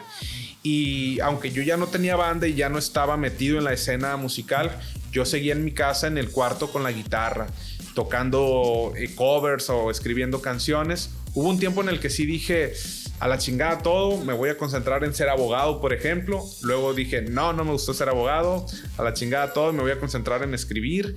Y bueno, escribir ha sido lo más permanente, porque desde niño pues me ha gustado la literatura también, pero en la pandemia, cuando empezó todo este show, como yo vivo solo, me quedé pensando, como yo vivo solo, sí fue de, va a ser mucho tiempo y no me quiero ir a, la casa de mi hermana porque ella estaba con su esposo, con mi sobrino y una prima, entonces había mucha gente y en ese entonces la indicación era hay que tratar de... De, separarse. Así, eh, así es, o sea, de que no haya tanta bola. Y pues bueno, yo me quedé en mi casa y ¿qué hago para no hacerme loco? Entonces me puse a escribir una novela y me puse a componer un disco. Ya tenía como tres canciones y me puse a trabajar en otras tantas. Incluso había vendido, tenía una Fender bien bonita, eh, electroacústica y ni modo. Eh, ahorré un poquito y me compré una Takamine que no me gustó mucho porque sonaba bien bonito, pero estaba bien dura. Entonces casi ni me daban ganas de agarrarla porque decía, ah, me van a oler bien gacho los dedos. ¿Pero que las cuerdas o...? Eh, o sea, no sé, el, el diapasón, sí, las cuerdas, como la, la fui a que me la calibraran y todo el show y, y estuvo bien un tiempo y luego otra vez no, no me gustó. Luego fui y me compré una Fender Redondo que es, es, una línea de guitarras electroacústicas que tienen el clavijero como si fueran guitarras eléctricas. Sí, las he visto en Está bien a gusto esa guitarra, es, o sea, la, la amo. Si valgo camote en la música, ni modo. Vendo todo menos esa guitarra porque es un show para encontrar tu instrumento, para encontrar el instrumento con el que tú te sientes a gusto, con el que tú te sientes eh, completamente cómodo y creo que yo lo encontré con esa guitarra. Entonces, pues me puse a, terminar el disco. Lo he estado trabajando con Javier Pacheco. Saludos a Javier si anda por ahí. Saludos, profe. Que, ah, que fue, fue, no fue mi maestro porque él daba clases de piano, pero el concert. Ah, pero fue maestro de Yuriar y director de concert cuando yo estuve estudiando vocalización y, guitarra eléctrica. Entonces, pues ahí estuvo él. Yo tenía 13 años, era un plebe bien desmadroso, bien rebelde, pero que poco a poco, según yo, agarré el rollo. y ahora ya trabajamos juntos, Javier y yo. Estuvimos un año, eh, todo el 2021, trabajando en el disco porque estuvimos los puros domingos. Como él trabaja y yo también, yo acababa de entrar a la maestría, los únicos días que teníamos disponibles eran los domingos en donde nos poníamos a componer baterías, bajos, guitarras y duramos un año. De hecho, ahorita está el, el proyecto en, en el proceso de mezcla y luego ya se va a la masterización. Yo creo que un mes más y ya está listo el producto. Y me subí el pantalón después de. No, mentiras. Este, regresamos después de un corte comercial. Este, tuvimos que ir a hacer pipí. Este. Me estás platicando de, tu disco en donde tienes ya más del año trabajando. Este. Que Javier te estaba apoyando. Saludos, Javier. Em, cuando sale, tiene nombre, va a salir en Spotify. Sí, bueno, cuando sale, todavía no tengo una fecha específica porque hemos estado trabajando ahorita en la mezcla y, y sí nos ha llevado un poco de tiempo porque hay que ajustar nuestras agendas. Y, ha sido pues un año bien complicado para los dos. Ahorita afortunadamente ya conseguimos sacar todo, ¿no? Ya estamos en la parte digo, de la mezcla. Eh, yo creo que en un mes más, pero todavía no tengo una fecha específica, va a estar todo listo.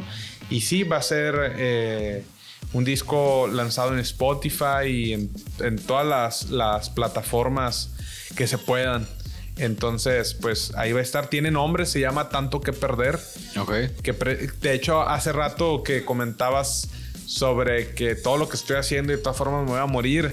Es una canción que habla un poquito de eso, ¿no? De que siempre hay tanto que perder. En cada decisión que tomas, digo, no sé, cada quien valora distinto las decisiones, al momento de tomar decisiones, eh, lo que gana y lo que pierde, pero casi siempre es mucho lo que se pierde. Y puede ser que también sea mucho lo que se gana, ¿no? Pero siempre hay algo que perder. Y el, asunto de esa canción, que es la que le da nombre al disco, es, pues si hay tanto que perder siempre, entonces pues jálate, güey, no hay pedo. Entonces, si de todas formas te vas a morir, pues hazlo por ti, principalmente. Es como un hilismo positivo, ¿no? Sí, o sea, e, e, e, es una canción que la escribí en un momento eh, en donde pues me encontraba solo casi todo el tiempo y, y que me ponía a pensar en muchas pendejadas. Y al final de cuentas sí llegué a, ese, a esa conclusión de que, bueno, si de todas formas me voy a chingar, que, sea riéndome, ¿no? O que sea disfrutando lo que estoy haciendo. Entonces, esa es la esencia de la canción. La moraleja. No le quiero decir moraleja porque no le quiero enseñar nada a nadie, pero es lo que yo quise decir. Y em, es en realidad la esencia entera del disco, porque sí fue un momento en el que dije, bestia, güey, estamos ante un virus, sobre todo en el 2020 que había mucha ignorancia, que nos puede chingar a todos. Porque sí decían que a los adultos mayores, pero de pronto sabías de alguien que tenía 28. Y les que tenía un chorizo de COVID, sí. Ajá, y tú dices, güey, no manches, soy, de la edad, ¿qué va a pasar conmigo si también me da esa incertidumbre? Pues me hizo pensar en, bueno, güey, no manches, es hora de hacer el disco que tanto tiempo tengo posponiéndolo. Eh, sí, tengo que dejar de hacer otras cosas, pues tengo que invertirle tiempo, dinero, etcétera.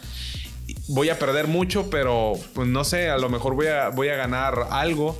Y si voy a perder mucho de todas formas, si no lo hago también hay cosas que perder, entonces hay que jalarse con esto. Y como esa fue la, la, reflexión final para animarme a grabar el disco, pues fue también el nombre que se le dio al final. Y por eso te digo que es la esencia que, tiene en general. Es el nombre del disco. ¿Tiene nombre de la banda? No, soy yo nada más. Pero tienes eh, que poner nombre al proyecto, ¿no? se va a llamar Hernán, Arturo, Ruiz. Eh, bueno, pues ahorita no sé, fíjate, ahí la gente puede comentar si quiere porque estoy entre ponerme en Hernán Arturo, Ruiz o Hernán Ruiz. Porque Hernán Arturo Ruiz es como firmo yo mis escritos, mis cuentos, el libro está firmado así. Entonces, no sé si sea buena idea ponerlo así nada más el proyecto. Esa partecita sí no la he definido. Sin mayor compromiso sobre el tema, si quieres lo revisamos. Ok. Digo, pues, o sea, lo revisamos y ya podemos hacer una lista de, como opciones. Este. No sé si tendría que escuchar las canciones, pues sería como que una explicación más a fondo, pues, pero el. Importa mucho el tren de pensamiento y esto lo voy a decir a cuadro porque para, para mí así funciona. Yo creo que eh, al final una banda, si así le vamos a llamar un proyecto musical, es una marca. Entonces yo soy partidario de que las marcas se crean con el tiempo. O sea, se puede llamar de una manera al principio y de otra manera después. Este, pero mm, creo yo que en, el caso particular de los proyectos musicales, si te llamas Dream Theater o Slayer o Scorpion, este es como que muy complicado que en una segunda vuelta digan, ah, los de Scorpion ahora se llaman Butterflies. Dices, como que no me suena. Este, entonces, pues lo podemos revisar. Digo, tú sabes que yo tengo mi background musical, ni modo que te diga que no tenga la guitarra, el bajo allá y el teclado por acá. Este. Y pues sin mayor compromiso, no, no es como que tengas que decirme sí, a huevo, hazlo o, nos vamos a sacar con este nombre. Este, estaría chilo escucharlo. Igual si quieres como que apoyo en el tema eh, publicitario para no como que extendernos mucho en ese tema, lo podemos revisar. Este, en otro proyecto que te has de imaginar con quién, por lo que estamos platicando fuera de cuadro, estamos en plática de ayudarles en, como que en el aspecto comercial, porque la plática con esta persona ha sido de musicalmente está chingoncísimo, pero business wise, ¿qué estás haciendo?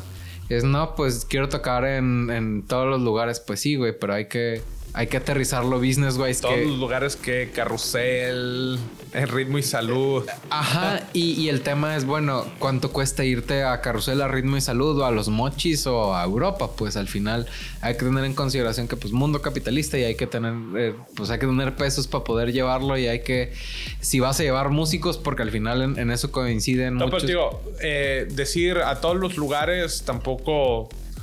Digo, decía Ritmo y Salud o Carrusel que, carrusel no sé, según yo ya no existe, ritmo y salud mm, tampoco, no sé, pero, pero me refería a que hay, hay grupos, canciones, eh, proyectos que, que, no casan muy bien con, con, la temática, por ejemplo, de esos programas. Sí, pues no lo vas a llevar a la cañona y a la que buena si está tocando metal o punk. Ándale, pues, no, no, vas a llevar una canción eh, de, de, new metal a, a, la, a la, comadre, ¿no? Entonces, ese...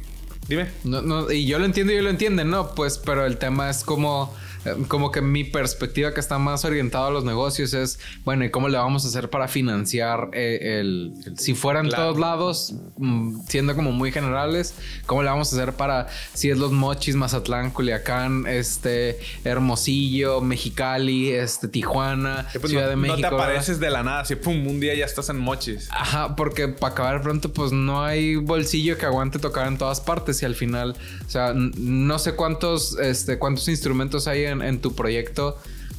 Pero si se de cuenta, una guitarra, un bajo, ponle que tú cantaras y tocaras un instrumento. Son guitarra, bajo y uno de esos es voz.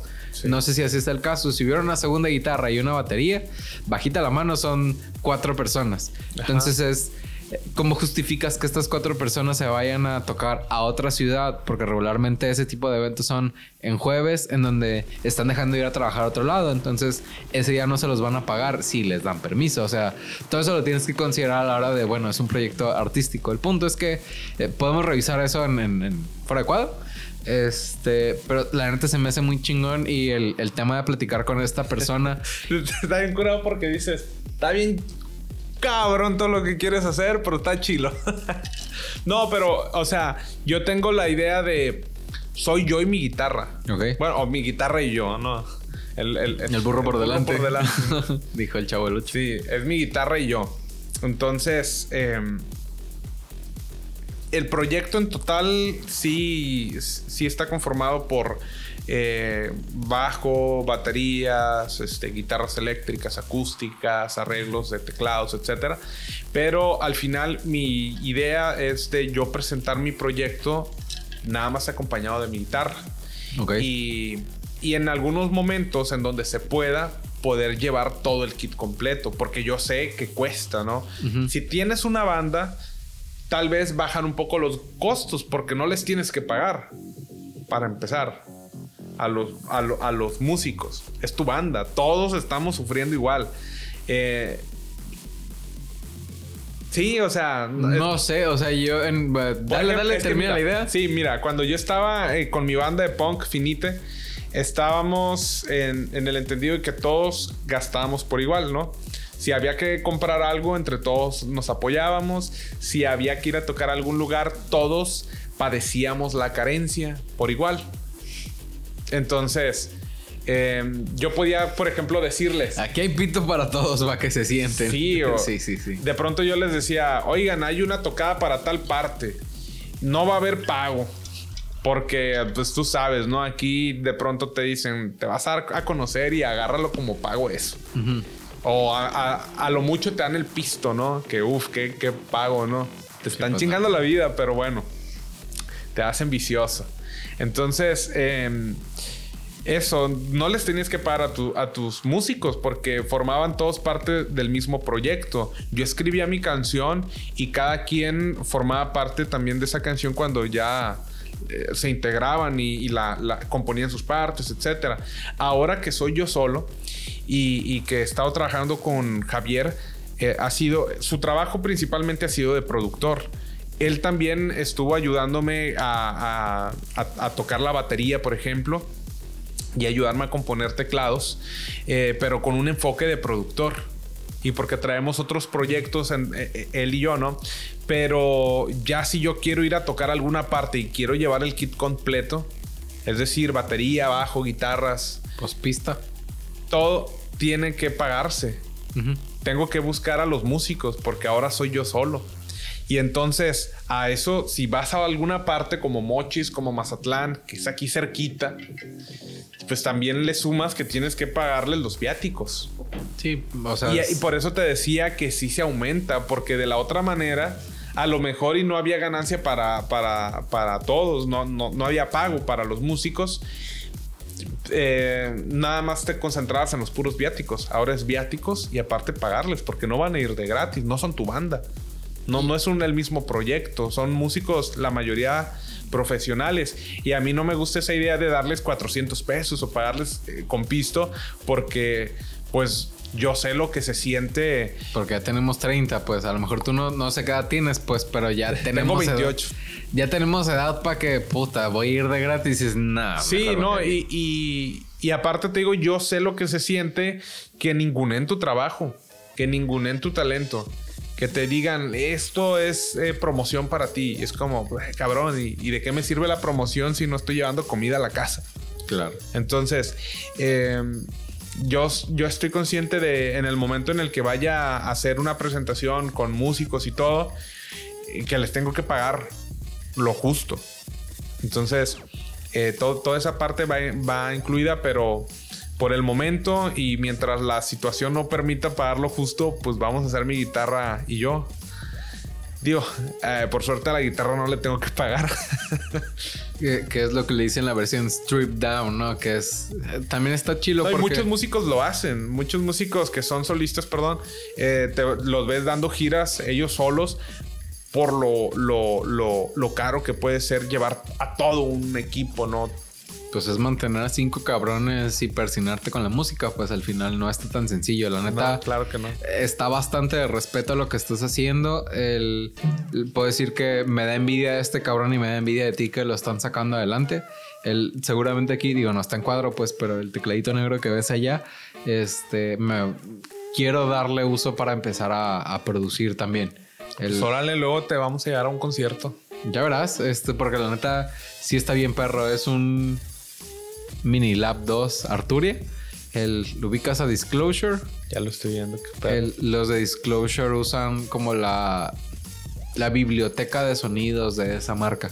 Entonces eh, es, es, como un mini estudio de producción, pues, pero al final a la hora de producir tienes que entenderle todo el software. Simón. La neta, el, mejor de los éxitos deseado a ese proyecto. Vamos a ver qué pedo con el nombre y vamos a ver qué pedo con la promoción.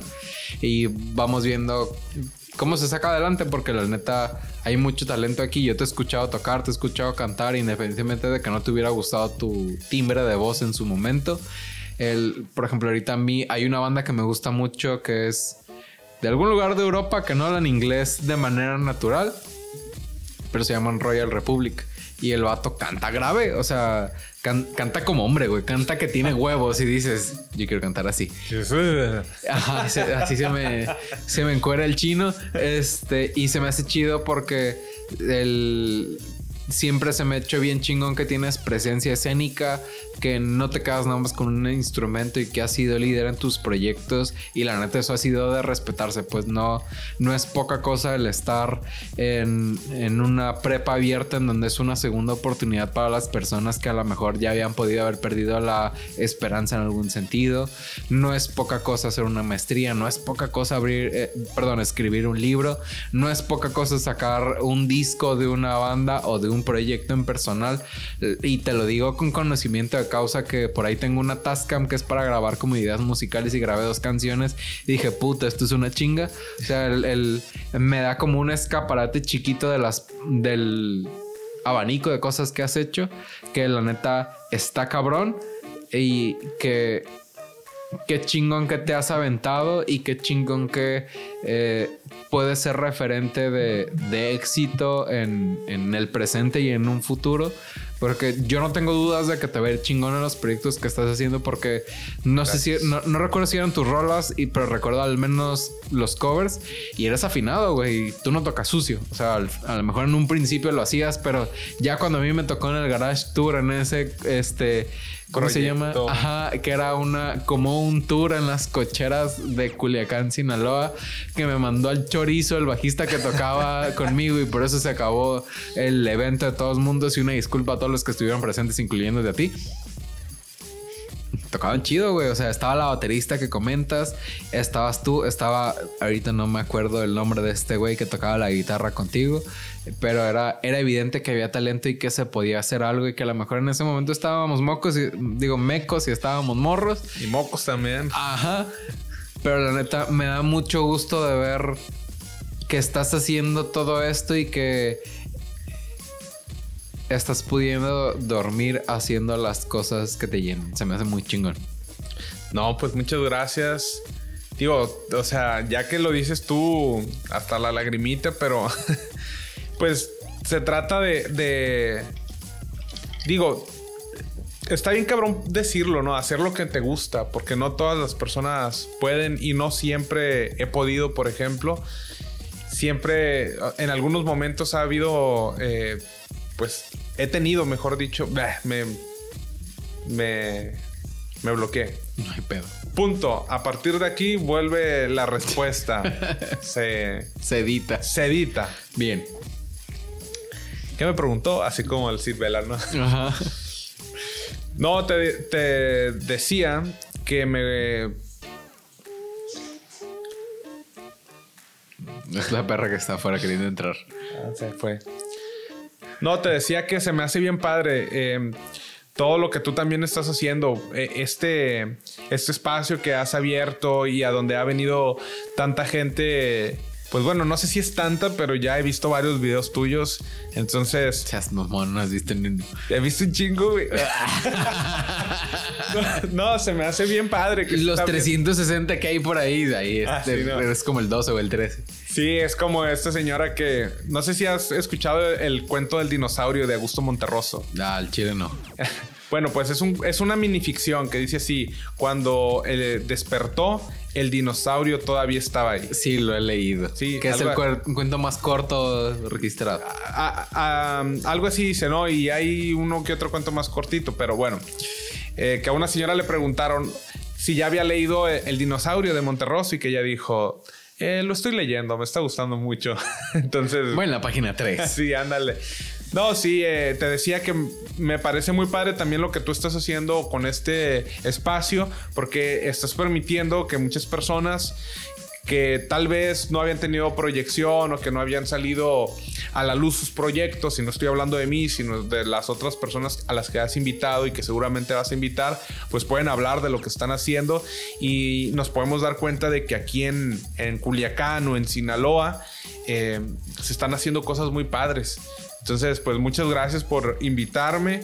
Te agradezco también por la amistad y, por esos proyectos que hicimos del Garage Tour, que las veces que tocamos, porque no fueron muchos, pero fueron significativas las, las, que, las que fueron. Eh, me gustaron y me sirvieron a mí como experiencia, como aprendizaje para saber qué es lo que tengo que hacer en público, cómo, cómo moverme, toda esa partecita sí, sí te ayuda, ¿no? Y pues estoy muy contento de poder regresar aquí a tu casa. Solamente había venido una vez, ahora son dos veces. La primera vez fue porque vine a, no te acuerdas tú tal vez, pero vine a ensayar la canción que íbamos a tocar en siglo XXI. Ok. Y eh, pues bueno, ahora es a, a platicar sobre, sobre nuestros proyectos y la siguiente vez espero que sea para hacer algo con respecto a la música, que produzcamos algo. Yo ojalá bien padre. Yo ojalá. Yo ojalá también. Y pues nada, ¿no? Muchas gracias. Ojalá que te guste el libro y ahí seguimos platicando. Excelente. Muchísimas gracias por venir. Muchísimas gracias a todos los que han venido en las últimas semanas. Creo que este es como el, primer corte del proyecto porque al final en términos empresariales recomiendan cortar de manera trimestral y este es, según yo, el video, si no es el 12 es el 13, es con el que voy a empezar a, cerrar la primera vuelta de las personas que me tuvieron confianza de venir a platicar. A ver, este pendejo que tiene que decir y qué me va a preguntar. La neta, muchísimas gracias por haber venido. Me da mucho gusto que estés en, tu tiempo desarrollando los proyectos que quieres desarrollar y sacando adelante. La neta, el máximo de los respetos porque te puedo decir que estás haciendo cosas que a mí me hubiera gustado hacer pues a mis 28 porque yo ahorita ya tengo 30 y... dos años sí cambia. O sea, sí, sí es diferencia. la neta, yo te puedo decir que. Es cierto, tienes toda la razón. La neta, de seis meses pueden hacer una gran diferencia. Ahora dos años, ni se diga, ¿no? Pero Estamos en tiempo de hacer algo chilo juntos. Sí, sí se puede. Y la neta, ah, ahí tengo dos que tres ideas que pueden jalar. Este. Y pues nada, muchísimas gracias por venir. Estamos pendientes para el proyecto musical. El, aquí es como un proyecto escrito en el sentido de que está grabado, el que vamos armando algo. Este, ya vamos viendo si es para tu disco, para una segunda producción o algo que va a ser nada más en conjunto. Este, Gracias por venir y el máximo de los éxitos. Por el momento yo me despido, eh, como con todos los invitados. ¿Cuáles son las redes de en lo que sea que estás involucrado ahorita? Si es la prepa, si es tu libro, si es tus redes personales, lo que quieras compartir, ahorita es el momento. Pues son nada más ahorita mis redes personales, Hernán Arturo Ruiz. Así me pueden encontrar en Facebook, en Instagram.